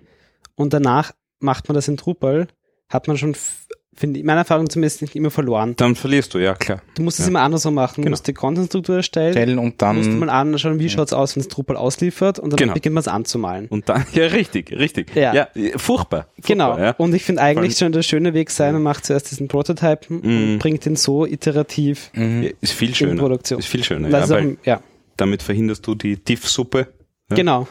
genau. Und das ist aber auch lustig. Tiff-Suppe ist so zwei, Ja. 200 Tiffs ineinander verschachtelt. Ja. Ah, das ist ja nämlich eigentlich auch mehr der Ansatz von so von Symfony selber oder von den meisten Frameworks, die kein CMS sind, dass du eigentlich blank startest Ja. und dir selber jede Zeile HTML-Code selber schreiben musst. Mhm. Und das finde ich nicht schlecht eigentlich. Das ist großartig. ähm, ich ich glaube, ich jetzt probiere das aus. kann, Aber wir haben jetzt eigentlich auch vor allem darüber geredet, ähm, decoupled oder headless mit Mhm. Website. Genau. Ja, ja. Und ich spannend ist wollte ja aber, aber, ja, das eh, obwohl das betrifft äh, eventuell auch, auch Apps oder was auch immer. Jetzt kann ein Benutzer vom Frontend ein, ein Bild hochladen. ja, klar. Die Logik zum Thema das Bild ist zu groß, falsches Format, bla, keine Ahnung was. Ja, Also ist kein, ist ein TIFF und kein JPEG oder PNG oder Mhm. ich weiß nicht. Ist ein Zmück. Ja, ja, lass noch ein Image Magic drüber laufen, keine Ahnung was. Das passiert ja alles im, im, im Unite nicht. Genau. Das muss was davor schalten. Ja. Und dann kann das vorgeschaltete, die vorgeschaltete Logik äh, das Binary per Post hinschicken. Mhm. Also nicht ein Unite CMS. In die S3. In den S3 Storage. Und dann schicke ich quasi nur den Link vom S3 Storage an. Genau. Beziehungsweise in Unite CMS ist, ein Das finde ich wieder sehr unlustig. es ist ein bisschen anders gelöst. Okay. Ähm, es, also für File Storage gibt es eine einzige Spezial-API, die nicht über GraphQL läuft. Mhm. Ähm, das wäre auch mal zu refactoren. Aber im Grunde okay. kannst du sagen, ich möchte eine Datei hochladen Ja. in ein vorher definiertes ähm, Image oder File Mhm. Field und bekommst dann eine pre-signed Upload-URL zurück, ohne dass irgendwelche S3-Credentials exposed werden müssen. Okay. Das liefert dir Unite CMS. Danach kannst du dorthin ähm, die Datei hochladen. Ah, ich bekomme zuerst, okay. Ja, ja. Der ist gültig für fünf Minuten oder was auch immer Okay, einstellt. das heißt, Unite CMS übernimmt das Bild gar nicht. Nie, nie, nie. Nie, nie, nie. Wir, also wir haben auch eine, eine Cloud-Variante von Unite CMS und die wird nie die Gigabyte großen Dateien Entgegennehmen. Ja. Mhm. Ist völlig egal. Immer nur den, die URL und Ja, die Ja, es, ist, Bild. es ist eh sehr schlau, nie damit anzufangen. Ja. Nein, eh. Es ist nämlich, also Filehandling ist extrem komplex. Also Drupal Ja, hat zehn Jahre das? damit herumgeschissen, bis es jetzt in Drupal 8 halbwegs gut es ist halbwegs gut schon. Ja. Also, aber Mhm. das war wirklich ein langer Prozess. Es ist nicht Mhm. einfach. Und ähm, jetzt gibt es gleichzeitig ähm, eines 3 Storage, auch Open Source Varianten davon nämlich, Mhm. die extrem schnell sind, Mhm. die ausfallsicher sind, die wirklich gut funktionieren. Vor allem die auch nicht viel kosten. Ja, also wir verwenden zum Beispiel Minion, das ist eine Open Source Variante, selbst Mhm. gehostet einfach. Mhm. Ähm, und man Und kann die kann ich einfach in Unite konfigurieren und geht schon. Genau. Okay. Genau. Und das ist auch die Idee. Ja. Mhm. Mhm. Aber ja, Mhm. aber klar, natürlich. Es- Also das ist nämlich auch ein großer Feature-Request von vielen Leuten, weil das ist natürlich das erste Mal, wo ich ein bisschen noch in Richtung DevOps gehe. Wo ich, wenn ich, ähm, sagen wir, unsere Cloud-Variante von Unite CMS verwende, kann ich wirklich schöne Datenstrukturen anba- aufbauen und so weiter. Und dann möchte ich Bilder verwalten. Und dann muss ich mir auf einmal irgendwo ein S3-Storage checken, ähm, den einrichten, den muss Key die und Logik bauen, runterrechnen, Thumbnail, bla, keine Ahnung. Genau. Ja. Ja. Und ja, und deswegen verstehe ich auch, dass das viele Leute natürlich ähm, Ja, auf der anderen Nur- Seite gibt es da auch wieder tausend Tools dafür, Ja. ähm, die du kaufen kannst, die du zahlen. Und Nein, es schon ist ja, also klar, wenn, wenn du schon, wenn du schon äh, das, das CMS decoupled machst, ja, dann machst du das mit den Bildern, musst du so konsequent sein und das mit den Bildern und Medien und Ding und Dong auch machen. Ja, Ja. das ist auch die Idee. Weil es Eben. gibt so viele Services. Also wir verwenden selber zum Beispiel Cloudinary sehr, sehr Mhm. viel. Ja. Einfach weil die unglaublich viele Image Manipulations haben und Video Manipulations als API verfügbar gut leistbar. Ich schreibe mir die auf. Cloudinary. ja, das die sind ich noch die, wo gehört. die auch Gesichter erkennen und so Geschichten. Ja. ja, das tun sie eh alle. das sind die, die Cheap-Variante von, Mhm. sage ich gleich dazu. Also es ist jetzt nicht so der Premium-Service, aber sehr, Geht sehr um mächtig. Premium. Ja. Okay. Gut. Ja. Und das ist auch also für auch für Suche, für Bilder, für alles Mögliche, auch teilweise für ähm, Business-Logik ist das ein bisschen die Idee, das halt nicht selber zu machen, sondern Ja. als eigener Service. Ja. Ja, eh. Ich mein, ich sehe halt schon ein bisschen ein Problem zum Thema, äh, den Datenstand dann auf gleich zu halten. Ne? Ist halt ein, ein Aufwand. Ja, klar. Das ist auch ähm, nicht so trivial. Ja, ja, absolut. Wenn absolut. jetzt ein, bei uns ist es so, wenn du einen Content in UniteCMS löscht mit einem File dran, wird das File auf S3 auch gelöscht zum Beispiel. Aber das macht Unite. Das macht Unite. Ah, das macht Unite dann schon. Ja. Okay. Die Referenz hat's ja. Die Referenz hat's ja. Und ähm, Ja, für das, für das, für das Standard File Field in Unite, ähm, das wird auch unter einem ähm, Unique Pa- Mhm, Pfad ja. abgelegt. Und das ist wirklich nur genau in diesem einen Feld verfügbar. Mhm. Aber was noch fehlt zum Beispiel, was wir auch uns noch überlegen, wie wir das machen, wäre sowas wie einen S3-File-Picker in der Art, wo du sagen kannst, du verwendest Dateien von woanders und referenzierst sie nur, ohne dass es jetzt eine 1 zu 1 Referenz Mhm. ist. Mhm. Solche Sachen. Ähm, da muss ich auch sagen, also Media Handling ist noch nicht ganz weit. Für Projekte machen wir es oft so, dass wir das gar nicht in Unite machen, sondern nur die Referenz und dann liegen die Dateien auf Mhm. Cloudinary oder Ja. woanders und das funktioniert so ganz gut, aber da eine generische Lösung für alle zu finden ist. Nein, das ist ganz das klar, dass das schwierig ist. Ja. Ist auch wirklich die Frage, ob man, ob man danach suchen sollte. Ja. Ja. Weil in Wahrheit, wenn du und, und das, das CMS, also mit den, du legst dir zig Domains drin an und und und.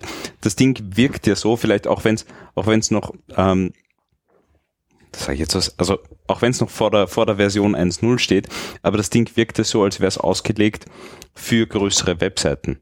Also für größere Portale, wo du deinen Ja. Blog hast, wo du deinen Newsfeed hast, wo du deine, keine Ahnung, deine zehn verschiedenen äh, quasi Applikationen bedienen willst. Ja? Mhm. Ähm, und, und da ist ja in Wahrheit bei jedem Kunden oder bei ist, ist ja die, ist ja das ganze Setting komplett anders. Mhm. Ja. Da ist die Frage, ob du überhaupt diese generische ähm, äh, Media Handling Geschichte mitliefern musst. Ja. Weil in Wahrheit schmeißt das dann sowieso jedes Mal weg und, und nutzt das, was der Kunde Ja. ähm, hat. Ja. ja, das stimmt schon. Es Weil das, was du ja nicht machen, dass du, also was du bedienen kannst, aber wahrscheinlich nicht möchtest oder selbst bedienen möchtest, ist so quasi der, der Strickblock von was weiß ich was, wem. Ja. Das ist meistens wahrscheinlich ein Overkill. Ist, ist ein Overkill, ja, Ja. sondern interessanter ist eben ähm, eher schon in, in Richtung Enterprise wahrscheinlich, Ja, zu sagen, also- du lieferst Daten an die App, du lieferst an den Blog, du hast eine About-Page, du hast irgendeine Seite für Sales, du hast das, das, das, das, das, ja, lauter unterschiedliche Abteilungen, was weiß ich was, ja. Ja, wir haben zwei Hauptzielgruppen äh, eigentlich so ein Mhm. bisschen. Und die eine ist genau das, was du sagst. In einer Firma oder in einem Unternehmen oder Organisation ist einmal Unite CMS installiert und wird ähm, auf die verschiedensten Arten verwendet. Ja. Und Daten kann aber ähm, über Grenzen hinweg verknüpft werden. Mhm. Muss nicht, es Muss kann nicht. komplett ja, getrennt das ist sein, das Wichtige, aber es ist möglich, Daten über Domaingrenzen hinweg zu verknüpfen. Mhm. Und cool. die Idee ist auch, also deswegen heißt es auch Unite, die, also die ganze Firma, Äh, das ganze Ding. Ja. Um die Idee zu sagen, alle Daten werden gemeinsam an einem Punkt gespeichert. Das ist auch ein bisschen die Vision. Mhm. Und alle Dinge wie Analytics, BI, CRM und so weiter sind nur externe Services, die mit Unite CMS interagieren. Mhm. Da sind wir noch nicht. Es gibt doch noch keine Firma, die sagt, wir stellen um und das unser Herzstück ist Unite CMS, Mhm. aber das ist ein bisschen die Vision. Äh, Und der zweite Zielgruppe nur ganz kurz, Ja, sind klar. jetzt klassische Agenturen, die jetzt 100.000 Projekte haben Und nur ein Ding warten wollen. und nur ein Ja. Ding warten wollen. Ja. Und beides ist so, ist möglich. ähm, rein jetzt Backend-mäßig die, die, die, äh, äh, wie kann ich da die Permissions einstellen? Ich habe jetzt, weiß ich nicht, 300 Redakteure. Ähm, äh, Ist es sinnvoll, dass die direkt ins Unite CMS eintragen? ja, auf jeden Fall. Und da kann ich sagen, okay, da gibt es die Gruppe Sport, da gibt also, also da gibt's das Ressort Sport, da gibt's das Ressort Bla, ich sage jetzt mal ganz blöd, und die dürfen halt nur, Genau, also grundsätzlich gibt's Member Types. mhm, Die sind genauso wie die Content Types ähm, fieldable. okay, Das heißt, ich kann auch bei jedem Member, das ist so wie es wie eine Rolle, Felder definieren. also ich darf, okay, gut, Ja. Diese Member haben noch keine API. Das ist mal geplant, Mhm. dass ich auch auf User-Daten zugreifen kann Richtung Community. Dabei ist es nur intern. Ja. Aber in deinem Fall hättest du wahrscheinlich Redakteure, Redakteurinnen. Das ist der Member-Type. Und die haben drinnen ein Feld mit dem Ressort zum Beispiel. mhm, Und dann hast du ähm, zum Beispiel Newsartikel, auch in einem Ressort. Und dann kannst du eine Expression schreiben. Erstellen darf ich immer dann, wenn das Ressort meinem entspricht, okay, zum Beispiel. So ist die Idee. Mhm. Und jede Domain hat diese Member Types. mhm, Das heißt, ähm, und du kannst aber auch mehrere Domains haben. Das heißt, ein User, ein eingeloggter User, kann in dem einen Member Type, äh, in, dem, in der einen Domain kann er zum Beispiel Redakteur sein, in der anderen Domain kann er Admin sein, ah, okay, zum Okay. Beispiel. Das ist Okay. pro Domain unterschiedlich. okay, und auch ein API-Key, zum Beispiel von einer Website oder so, kann in der einen Domain, sagen wir, nur lesen und in der anderen vielleicht aber auch Auch schreiben oder ein Kontaktformular ausfüllen Ja, oder so. okay. Mhm. Genau. Mhm. Und das ist die ganze Ebene Domänen. Und drüber gibt's noch Organizations Hm. und die sind hundertprozentig getrennt voneinander. Okay, die sehen voneinander Die gar sehen nichts. gar nichts. Die sind zum Beispiel in unserer Cloud-Variante ist es so, Also dass das ist dann so ein wirklicher Mandant, sag Genau. ich jetzt mal. Genau, für, sagen wir, eine Agentur, die das selber hostet, wären das, und wäre das ähm, Mercedes und BMW, Ja. Mhm. Mhm. zum Beispiel. Wahrscheinlich ist das bei denen nicht erlaubt, im gleichen Ja, Server ja. zu sein, aber grundsätzlich. Na, das weil die, das unterschreiben sie nicht. ja. Also das, aber grundsätzlich sind das getrennte oder auch, ich habe das selber schon Ja. erlebt bei, bei, bei Jung von Matt. ich habe ja. gerade auch darüber nachgedacht, dass ich mal so, Na, bei Jung von Matt haben alle dicke BMWs gehabt, ja. Ja. alle Creative Directoren und so weiter. Dann haben sie den Kunden getauscht oder verloren und Mercedes dazu bekommen, waren sie alle angefressen. Ja. Weil sie jetzt auf einmal Mercedes Ja. fahren mussten, oder was? Sind alle Mercedes gefahren. Mal die Armen. Die Armen. Das, Ja. das ist aber, Aber ja. beide Kunden, es, es ging nicht. Nein, nein, eh nicht. ich kann, kann mich auch an eine Agentur-Sache Ja. erinnern, wo dann nichts auf dem Server, wo von der einen Automarke was war, durfte was mit einer anderen Automarke zu tun haben. Ja. Ja. Durfte, muss physikalisch getrennt, sein, vertraglich. Ja. ja. Genau, also das ist jetzt ein schlechtes Beispiel, aber sagen Ja. Kunden, die nicht so direkt Ja. ähm, Ja. könnten Die halt so nicht gemeint- in der gleichen, gleichen Sparte arbeiten. sagen Genau. wir So. Ja. Genau. Und auch in unserer Cloud-Variante davon ähm, ist das Ganze halt einfach sich registriert, Also ihr, hat man eine eigene Mhm. Organisation und okay, ihr fahrt das auch wirklich so. Also es sind keine eigenen Instanzen, sondern es ist wirklich eine Instanz mit mehreren Organisationen. genau, das ist die Idee. Okay. Und über ein, ähm, da kenne ich mich jetzt gar nicht aus, DevOps-Thema, aber Ja. über irgendeine, ich glaube, Redshift, OpenShift, irgend so Ah. eine Lösung, Ja, okay. Ja, wird das bei uns ähm, parallel. okay. Ja. Mhm. Ähm, Stichwort Cloud. Ja. Ähm, ihr habt eine Cloud-Variante davon. Also es ist so quasi, du kannst es dir auf GitHub, kannst du dir das ganze Ding ziehen und selber Genau. betreiben. Das ja? ist genau, das ist exakt Weil Open Source Source. Ja. Ähm, was kann die Cloud-Variante? Was kostet die? Die Cloud-Variante ähm, ist gerade noch eine öffentliche Beta, die nichts kostet Okay. und ist einfach gedacht, wenn ich ähm, einfach nur Daten verwalten möchte, Mhm. schnell ähm, kann ich mich dort registrieren und die Daten dort verwalten. Das Ganze soll mal ähm, starten. Wir wollten es eigentlich Anfang 2019 starten, Mhm. ähm, ging sich aber nicht aus. Ähm, aber ja, die Idee ist, dass das irgendwo bei 0 Euro für eine Free-Variante, 8 Euro für irgendwas, so in Mhm. dem Bereich startet. Okay. Das ist noch gar nicht definiert. Nein, nein, das ist noch Okay. nicht genau definiert, aber da werden wir uns an den anderen ähm, Orientieren. SaaS-Lösungen orientieren. Ja. Das ist aber eigentlich auch nicht ganz so unser Game. Am Anfang haben wir noch mehr gedacht, dass das unser, unser Game sein wird, aber ähm, eine große Sache habe ich noch gar nicht angesprochen. Ähm, das Ziel ist eigentlich bei größeren Projekten, dass ich mir die Admin-Ansicht von UniteCMS relativ einfach anpassen kann. Das Mhm. bedeutet, dass die, ähm, die Übersicht über Content, die Tabelle zum Beispiel oder das Grid, ist eine Vue.js-Komponente, Mhm. Die ich einfach so durch eine andere oder durch eine React-Komponente oder sonst was austauschen kann. Das bedeutet, ähm, der Plan ist, und das machen wir auch schon in Produktion, für komplexere Anwendungen, sagen wir Freigabeprozess von irgendetwas oder sonst was, Mhm. bauen wir ein Custom ähm, Admin Interface, ohne jetzt das Admin oder ohne UnitedCMS hacken zu müssen. Weil es ist die Idee, dass Mhm. du die Ansicht von Content, die kannst du als Standard nehmen oder du kannst sie sehr, sehr leicht durch irgendeine JavaScript-Komponente ersetzen. Egal in welcher Technologie. Und das geht dann natürlich aber nicht mehr als Cloud-Variante, sondern dafür musst du halt im Source Code. Ja, ja. Ist aber nett.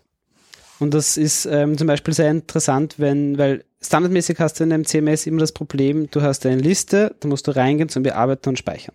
Mhm. Aber zum Beispiel ähm, sagen wir, du bekommst jede Minute zehn neue Posts von irgendwas rein und musst drüber schauen und nur Ja, Nein sagen. Mhm. Dann wirst du alt, wenn du jedes Mal reinklicken musst.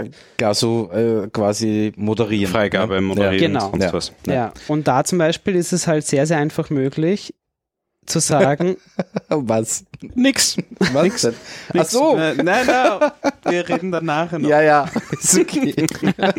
Genau, und du kannst aber sehr, sehr leicht mit ein bisschen wie JS-Code oder React-Code oder sonst was dir eine List, also eine Ansicht bauen, die dir genau diese Funktion Zum erfüllt. geliefert, ja.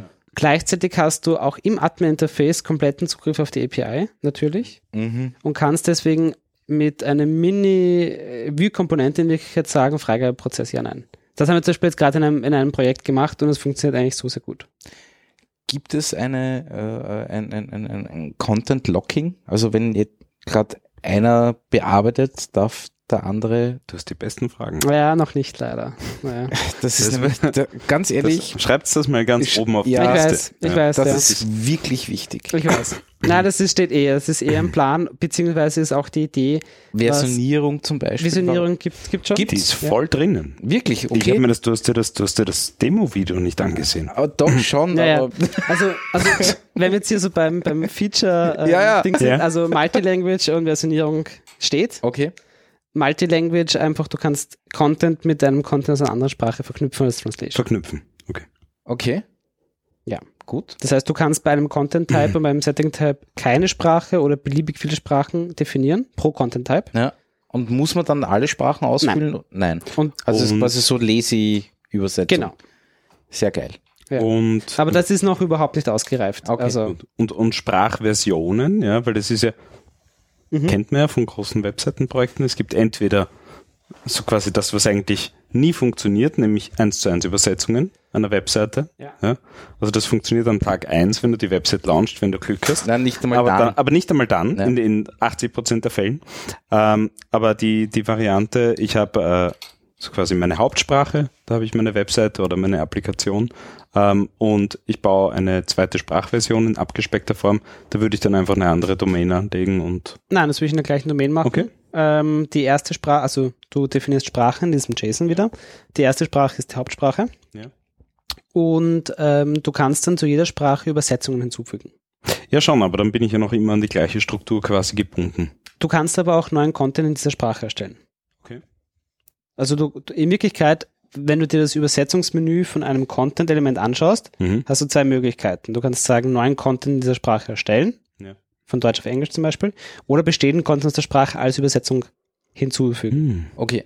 Und sehe ich dann im, im Backend auch irgendwie das Deutsche und kann drunter dann das Englische eingeben? Sage ich jetzt einmal blöd. Ja, ist nicht drunter, aber es ist über Menü, siehst du dann alle Varianten, die verknüpft sind. Aber mit den Inhalten auch. Das ist, weil es, es geht darum. Ja, Ja. Nicht jeder kann, okay, die meisten können Deutsch und Englisch. Äh, nicht jeder kann Deutsch und ich, ich hatte schon den Fall Sosa. Polnisch, ja, Polnisch, oder ja. keine Ahnung was. Ja. So, das heißt, äh, ich brauche irgendein Tool, wo jemand halt Deutsch und Polnisch kann. Mhm. Das sieht den deutschen Text und schreibt einfach drunter in ein Feld die Übersetzung in Polnisch Ja. rein. Ja, genau. Ist ähm, noch nicht. Also Okay. das sind Okay. einfach zwei verschiedene. Da kannst du dir dein eigenes Stimmt. Backend-Interface bauen. Ja. Ja. Nein, eh, Ganz einfach in React oder in Vue. ja. Entschuldigung. Nein, stimmt. Ja, ja, aber stimmt ja. Ja, Nein, klar. Also Ja, da, da ist okay. auch, da ist auch wirklich noch nicht. Ähm, also für ein Projekt äh, arbeiten wir eher mit einem externen Übersetzungsserver, Mhm. wo wir einfach die ganzen Interface ähm, Translations dort drüber verwalten. Und ähm, ja, das ist noch überhaupt nicht weit, muss ich auch wirklich sagen. Also was du machen kannst, ist klassische Website oder App. Du hast den Inhalt auf Deutsch und möchtest den noch in Englisch, Französisch, Polnisch Genau, haben. der ist dann einfach referenziert. Der ist einfach referenziert, Ja, über die API okay. kannst du zugreifen. Mhm, ähm, es muss nicht, alle Sprachen müssen nicht eingegeben sein, da gibt es keine Constraints, aber ähm, es ist jetzt nicht, noch nicht zumindest das beste Tool, um jetzt große Übersetzungen das nur zu machen. Okay. Ja. Aber, Ja, aber Ja, das wäre auch spannend, ähm, da mal eine eigene, so eine Backend-Ansicht zu machen, Ja. Übersetzungsansicht. Ja. Mhm. Weil was ich schon, was wir schon noch gemerkt haben, ähm, die, über die API kannst du sehr, sehr leicht coole kleine Feldtypen machen und coole Dinge machen, die kurz mit der Datenbank interagieren. mhm. Ja. Ähm, ja, weil du einfach immer auf die API zugreifen kannst. Ja, ja. Ja, cooles schöne, neue, schöne neue Welt. Schöne neue Welt. Ja, naja, schöne neue Welt die hat ein bisschen einen Beigeschmack. Äh, natürlich, natürlich. Aber es ist, ähm, es ist schon, also die- in Wahrheit sind für mich diese, diese Headless äh, CMS-Systeme ja in, in Wahrheit wirklich eine Reaktion. Ja, das ist eine Reaktion einfach auf, auf diese Monolithen, die da gewachsen sind in den letzten zehn Jahren, eben wie WordPress, Joomla, Drupal und Co. De- ja. definitiv, Und da habe ich ja. noch gar nicht die schlimmsten aufgezählt wahrscheinlich. naja. Ah, ja, eigentlich schon. Naja, Typo 3 haben wir mal weggelassen, Ja, weil das ist wirklich, gibt's das noch? Ja, das, Das ist ja wieder voll im Kommen, habe ich gehört. Oh Gott. Ja, ich, mir ist das auch letztens wieder untergekommen. Ich habe es verweigert. Ja, ja, also das ist Mhm. Wahnsinn. Da, da merkst du, also wenn du wissen willst, wie gut dir selbst geht, schau dir einfach mal ein, ein aktuelles äh, Typo 3 CMS an, wie das ausschaut. Dann merkst du, es ist alles okay. Nein, aber für mich ist das, das so quasi eine Reaktion auf diese ganzen Monolithen und ich finde das sehr, sehr, sehr sympathisch. Ja. Ja. Ja, aber wir, wir bieten aber auch ähm, jetzt gerade noch aktuell, also machen wir Dinge mit Drupal zum Beispiel. Ja. Weil es ist auch, es gibt da weiterhin den Use Case und wenn du jetzt die klassische Seite hast mit 7000 gleich aussehenden Seiten zum Beispiel, Mhm. dann macht Drupal durchaus Sinn. Ja, ja. Es, es, es Drupal Sinn. wohlgemerkt. Nein, also Ja, ja, nicht Ja. WordPress. Ja. Also ohne jetzt, ohne jetzt gegen decoupled oder headless CMS irgendwie Ja. zu sprechen, ich glaube schon noch, dass die anderen Sachen ihre Berechtigung haben. Auf jeden ja. Fall.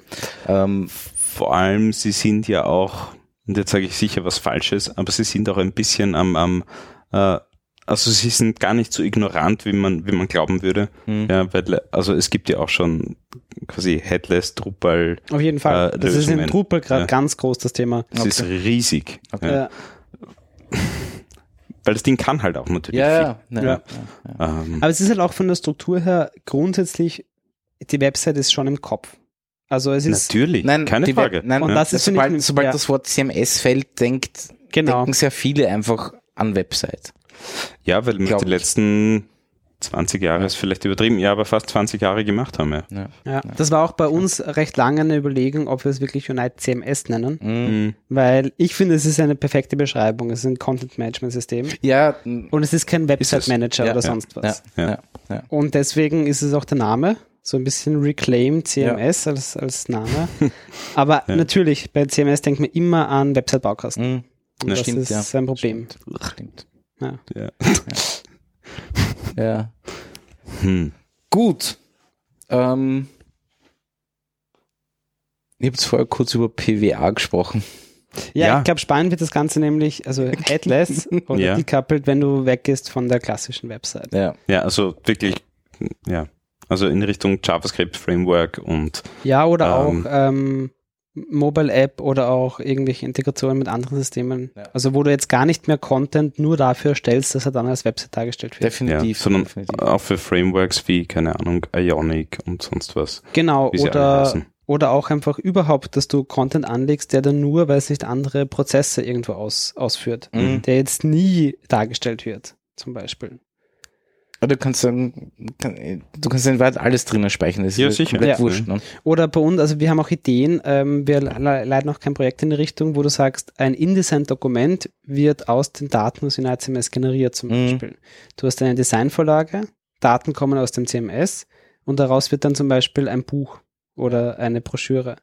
Mhm. Oder ähm, ein Sketch-Plugin, Design-Software. Du kannst Ja, ja. quasi, wenn du Sagen wir, du hast eine, eine Newsseite mit den Artikeln und du möchtest eine neue Newsseite designen Mhm. dann kannst du auf den aktuellen Bestand zugreifen und mit den Live-Daten designen. Spannende neue Ja, Möglichkeit. Kein Lorem Ipsum mehr. Genau, sondern Ja, mit ja, echten nein. Daten. Also du hast in einem Sketch, in einem XD und so weiter, hast du, Ja, hast du mittlerweile JSON-Importer, ähm, Genau. wo, du, wo du sowas abgreifen kannst. Ja. genau. genau.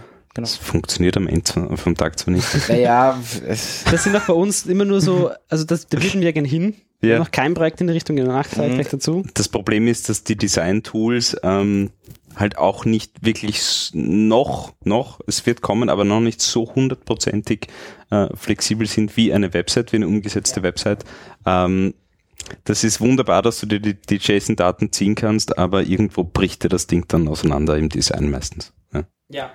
Leider. Aber in, in zwei, drei Jahren sind wir. Genau, aber Ja. da gibt es, glaube ich, viele spannende Möglichkeiten. Oder ähm, wir machen jetzt äh, lustigerweise, also nicht ich, aber Leute in meiner Firma machen ähm, Banner wieder, Mhm. wie früher. Das ist groß im Kommen. nein. Ja, ja. GIF oder was? Nein, nein, einfach, Nein, einfach so HTML5. HTML5 Banner. Und da ist halt natürlich auch urviel Potenzial, weil du hast 70 Varianten von einem Banner, wo sich nur Text und sonst was ändert. Ja. Und da ein System zu haben, wo du den Content hinter verwaltest. Ja, wunderbar, ja. Ja. Hm. Ja.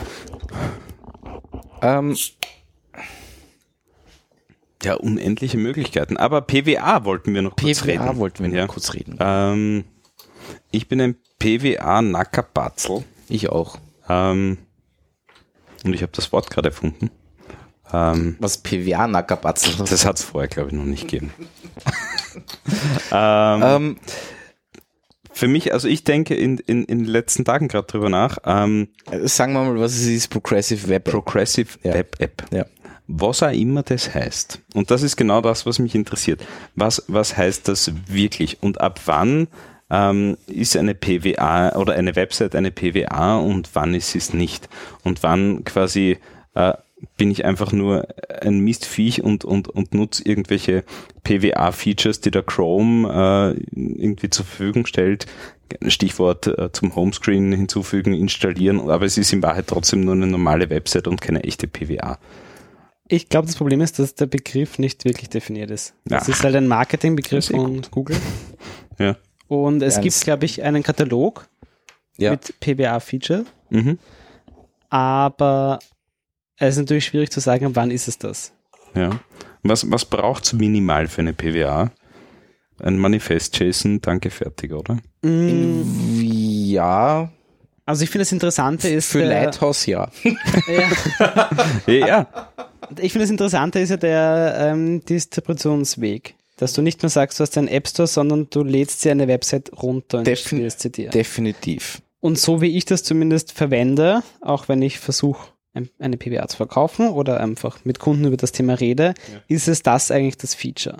Weil ob es dann im Endeffekt, wie viel, ob es jetzt wirklich einen Service Worker hat, wie viel es dann offline online macht und so weiter, eh, eh wichtig und so weiter, aber eigentlich ist mal die Grundidee oft zu sagen, brauchen wir eine richtige native App oder reicht eine PWA?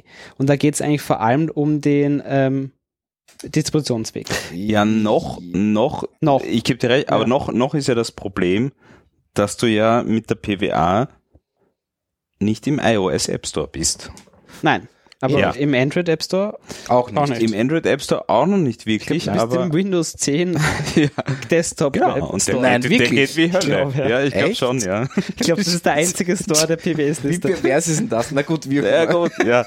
Nein, aber, aber, aber Fakt ist, also Fakt, ja. Ähm, es ist anzunehmen, dass das äh, Android da bald äh, nachgeben wird oder aufmachen wird, ja.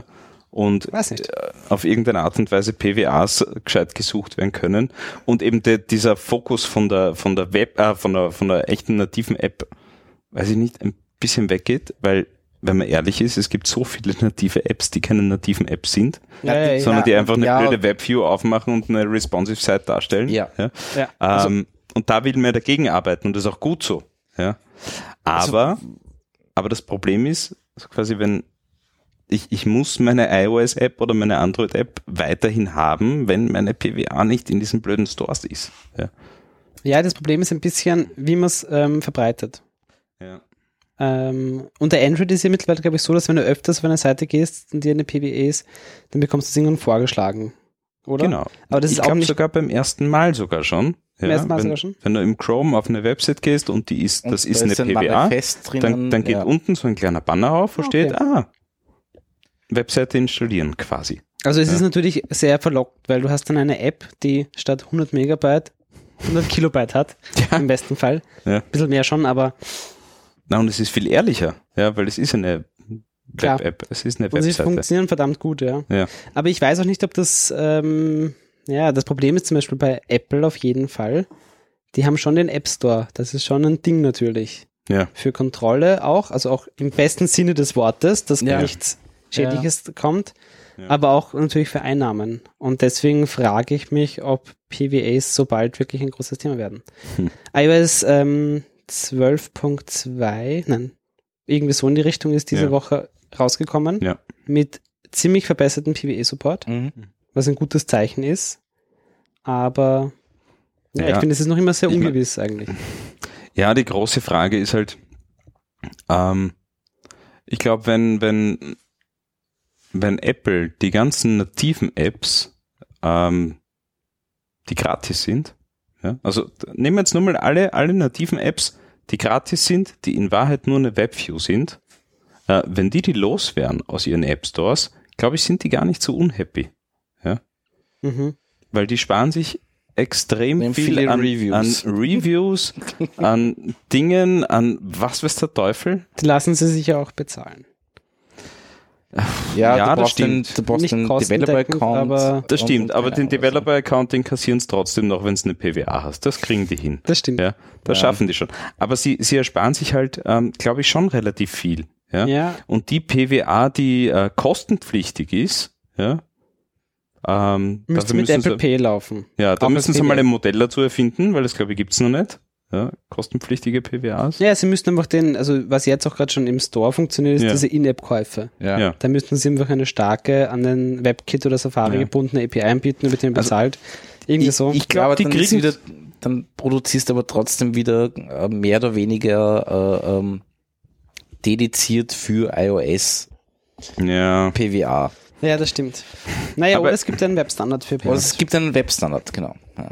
Ich glaube aber eher, also vielleicht bin ich auch ein naiver Apple-User, aber dass grundsätzlich schon die Idee ist, durch den App Store ähm, die Kontrolle zu haben, was aufs iPhone kommt. Äh, def- natürlich ist das nicht unwichtig, glaube ich. Ja. Und nicht nur Verwertungsgedanken hinterstecken, sondern auch, Auch- dem User das Gefühl zu geben, da kann nichts Falsches draufkommen. Ja, ja, Ja. ja, ja, das stimmt schon. Ähm, trotzdem finde ich PWAs nicht unlustig, weil ich gewisse Dinge anbieten kann, die ich halt über eine normale Webseite so nicht anbieten kann. Und ähm, ich habe jetzt für T-Keller angefangen, eh schon von langer Zeit eine, eine PWA zu schreiben, die ist noch nicht öffentlich. Ähm,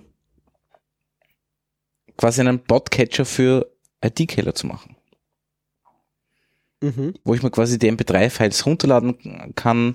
Ich bekomme mehr oder weniger eine Notification, wenn eine neue, äh, neue Folge da ist und Ja, das ist spannend. brauche keine App mehr programmieren. Ne?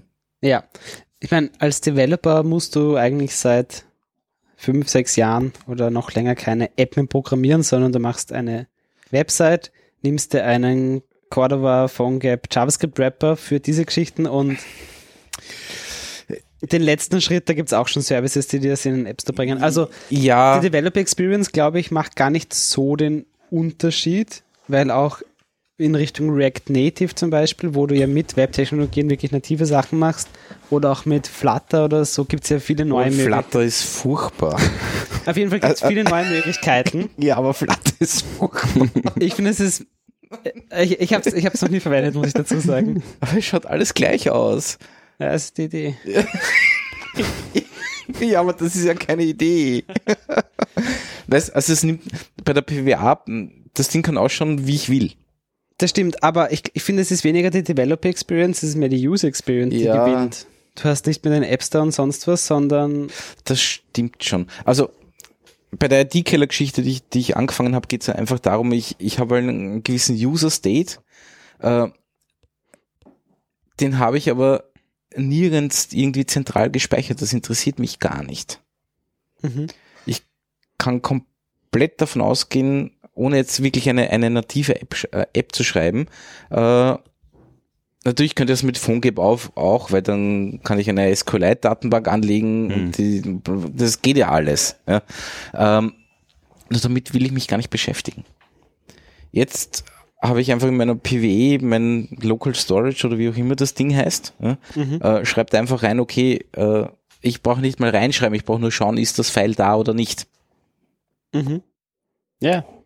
Ja, ähm, Ja, und so Dinge wie Background Download ja oder das geht Push alles. Notification. Das ja. geht alles. Unter Android. Eh, ich bin halt eher auf der Android-Seite. Ja.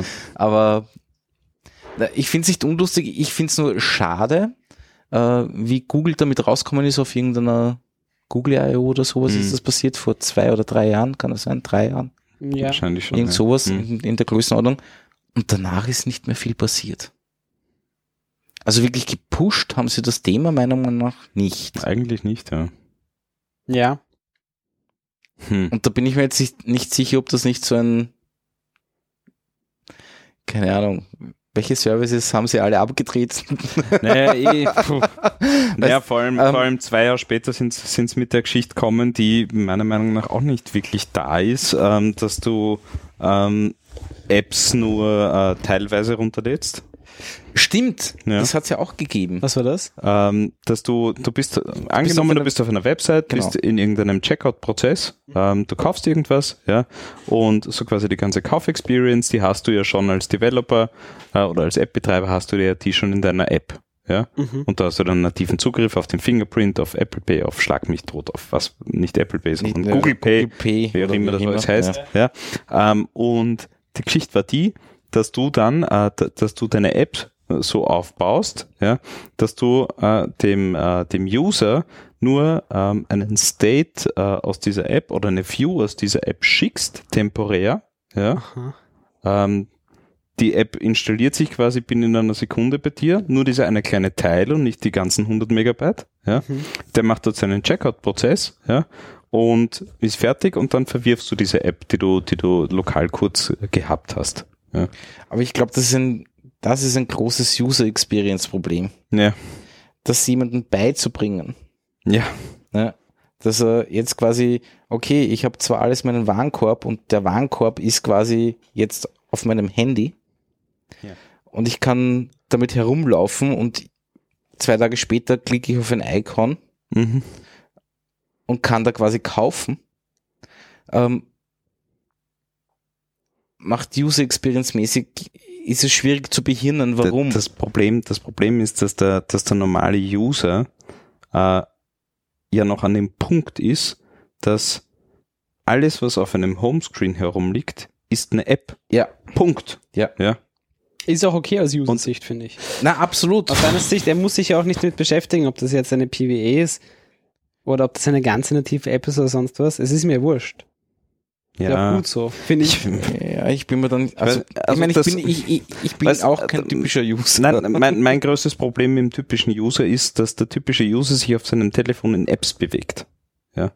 Für mich ist das zentrale Element, und da bist du wahrscheinlich auch bei mir und du auch, das zentrale Element auf meinem Telefon ist der verdammte Browser. Ja, Ja, Ja. das ist auch mit Nee. Chrome OS war immer schon Ja, eine gute aber, Idee. aber das ist, aber das ist, da sind wir Ausnahmen. ja, ich Das sind glaube wir auch. große, große Ausnahmen. Ja, Ich glaube, was sich auch verändert hat in den letzten Jahren, ist einfach, wie massiv ähm, besser Webtechnologien geworden sind. Ja. oh, Performance, Möglichkeiten und sonst was. Und also das, was du zum Beispiel mit einem Ionic Framework jetzt gerade an Animationsperformance hinkriegst, Wahnsinn. das war vor Jahren nativ schwierig.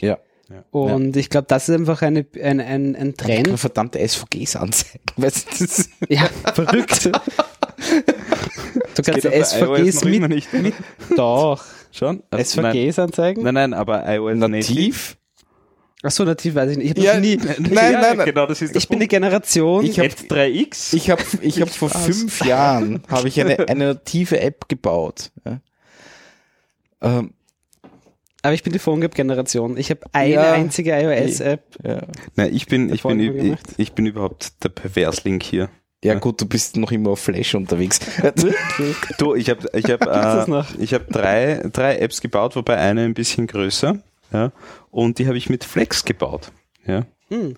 Und habe dann einfach auf Export gedrückt, äh, habe meine iOS-App hochgeladen in den App Store, meine Android-App hochgeladen in den Google Play Store und die Dinger laufen bis heute und sie laufen schnell und gut und stabil. Ja. Ist großartig. Ohne dass ich irgendwie einen Zwischencode für den oder den schreiben muss. Ja. Das ist eh cool. Ich finde auch überhaupt die Idee zu sagen, du schreibst eine App einmal ja. und du deployst sie überall. Und das ist übrigens eine äh, Phone- und Tablet-App. Also die, hat sogar, Responsive. die ist sogar voll responsive. Ja. Und die läuft sogar unter Windows. Edge. Äh, der, der, die läuft als R.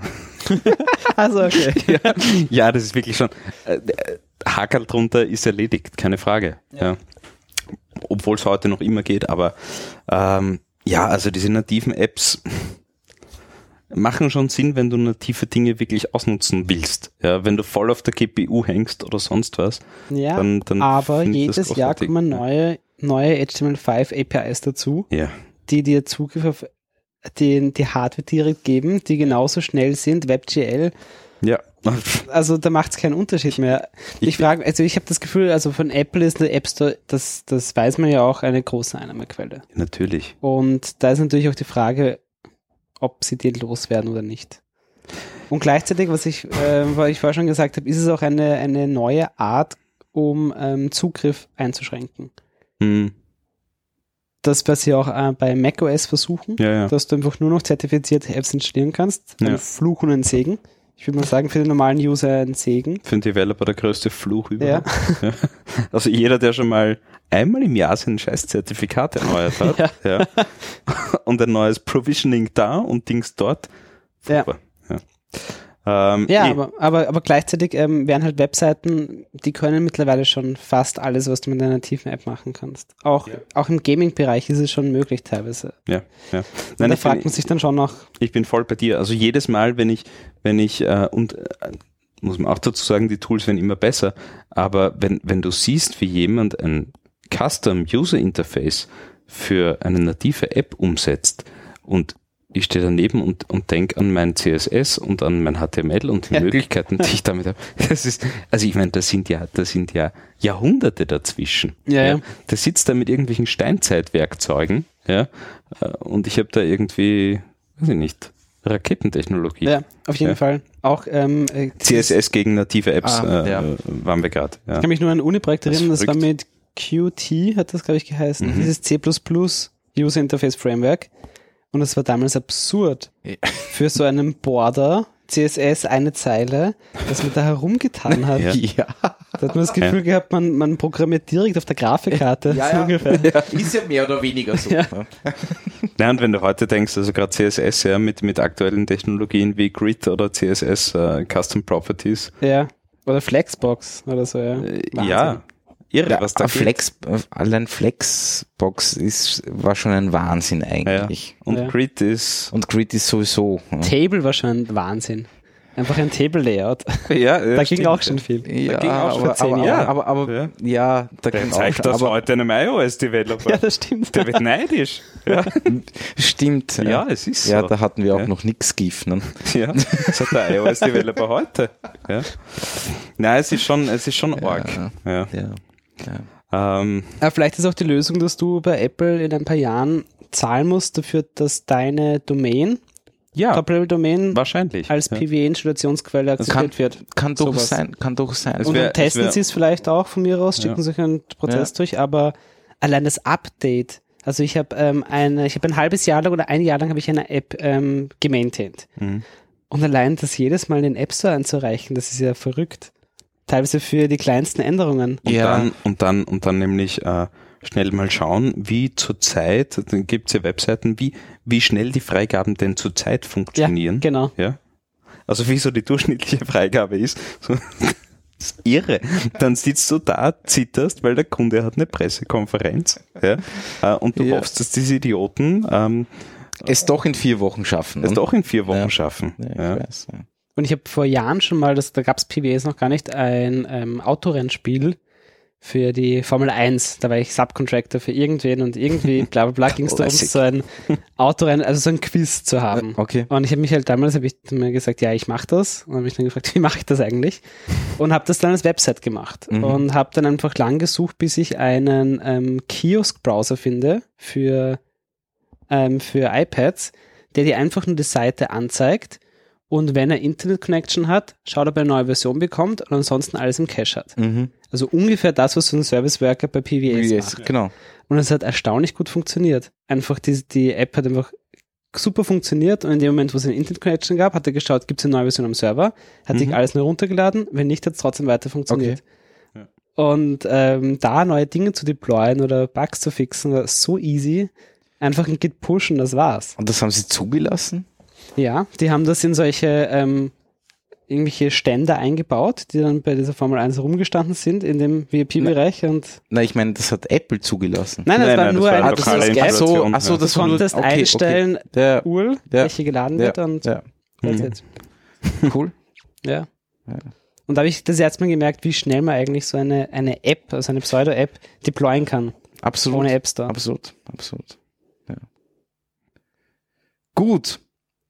Jetzt machen wir noch kurz irgendwie so Zukunftsvision Headless Decoupled CMS. Ja. Großes Passwort ist natürlich, noch ein Passwort, ähm, IoT. Klarerweise. Ah, IoT. diskutieren. Das habe ich noch gar nicht gedacht. Weil, wie cool wäre wie cool wäre es denn, wenn du die, die News als Samsung auch auf deinem Kühlschrank anzeigen kannst, nicht nur auf der Website? Mhm. Oder so.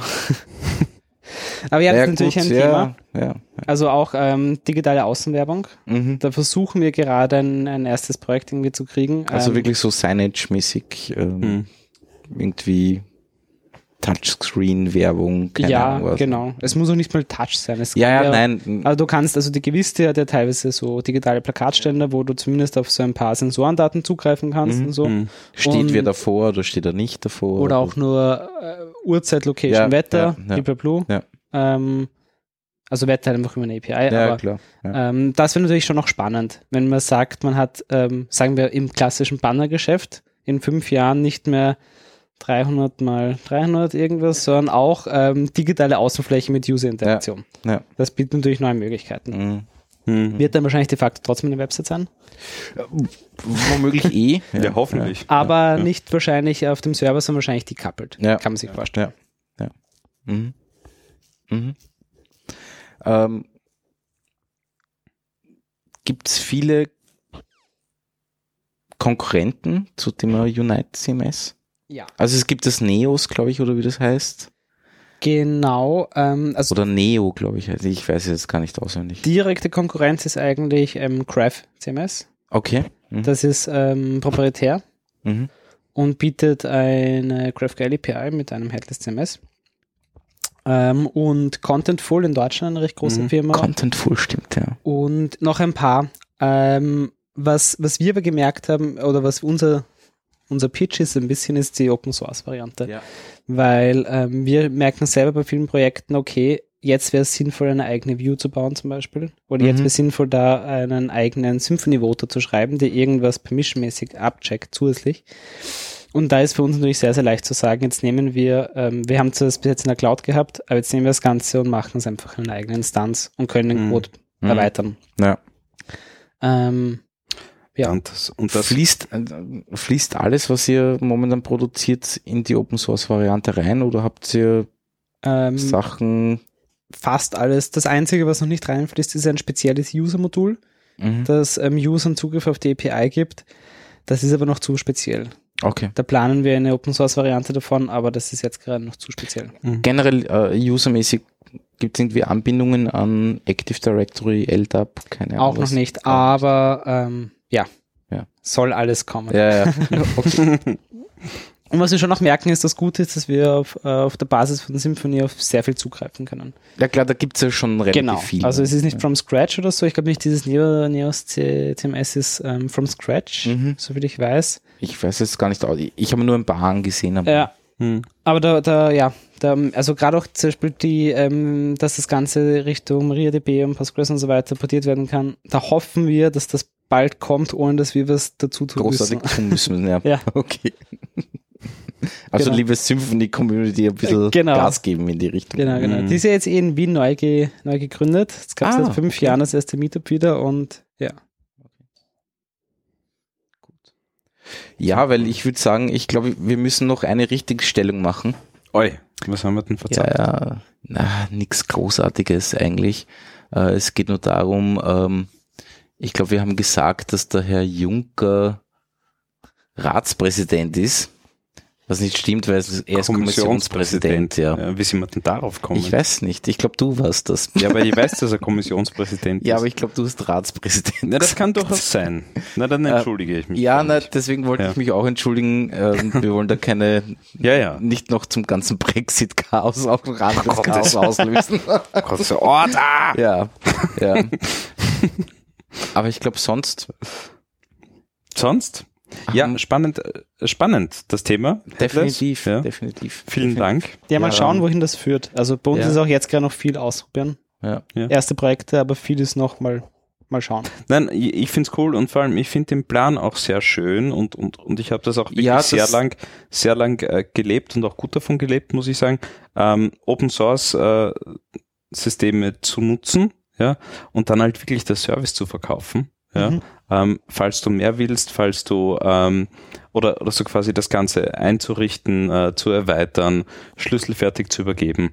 Das ist, das ist das, ähm, was, was die Kunden dann schätzen. Ja. Ja, glaube ich auch. Und wenn du eine Community um das Ding aufbauen kannst, ähm, großartig. Großartig. Absolut. Ja. Absolut.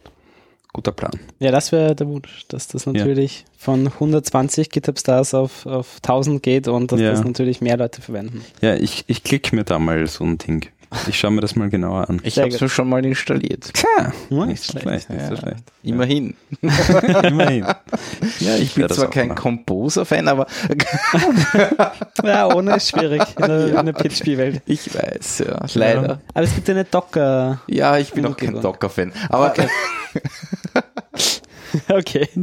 aber ich bin einfach zu Tut- alt. tut mir für- leid. Ich, ja, ich bin einfach zu alt für diese ganzen Sachen. Ja, also dieses, du tippst eine Zeile ein und tausend Dinge passieren. Ja, weißt du, so die, oh, diese, diese Konsolen-Magic. ja, ja. ja, ja. Äh, Alles sind die, wenn ich- wenn Black ich- Hats. wenn ich dann nicht, nicht weiß, was es tut, macht's mich ein bisschen fertig. Ja. Mhm. Aber egal, das ist halt meine Einstellung. Ja. Ja. Ähm, ja, gut, dann würde ich sagen, vielen Dank. ja, danke für die Einladung. Ja, gern geschehen. Äh, wir machen daraus einen, ein IT-Killer-Spezial, Das ist gut. würde ich sagen. Oder? Ja. Das macht Sinn. Das war sehr spezial. War sehr spezial. Und ja, bis zum nächsten Mal in einem Monat. Ja, und wir sollten, wir sollten das vielleicht in einem halben Jahr mal wiederholen. Bei, bei der Nummer 50. Vielleicht. Ja, vielleicht. ja. Ja. Ähm, Der Uli wird contributen bis zum Umfallen. genau. Ja, Sehr gut. ja. Ich baue schon noch ein Frontend. Ja, dazu. genau. Ich baue genau. den Kopf. genau, genau. Passt. Ähm, Gut. Es hat mich sehr gefreut. Ich spiele das Outro und bis zum nächsten Mal. Danke. Ciao. Danke.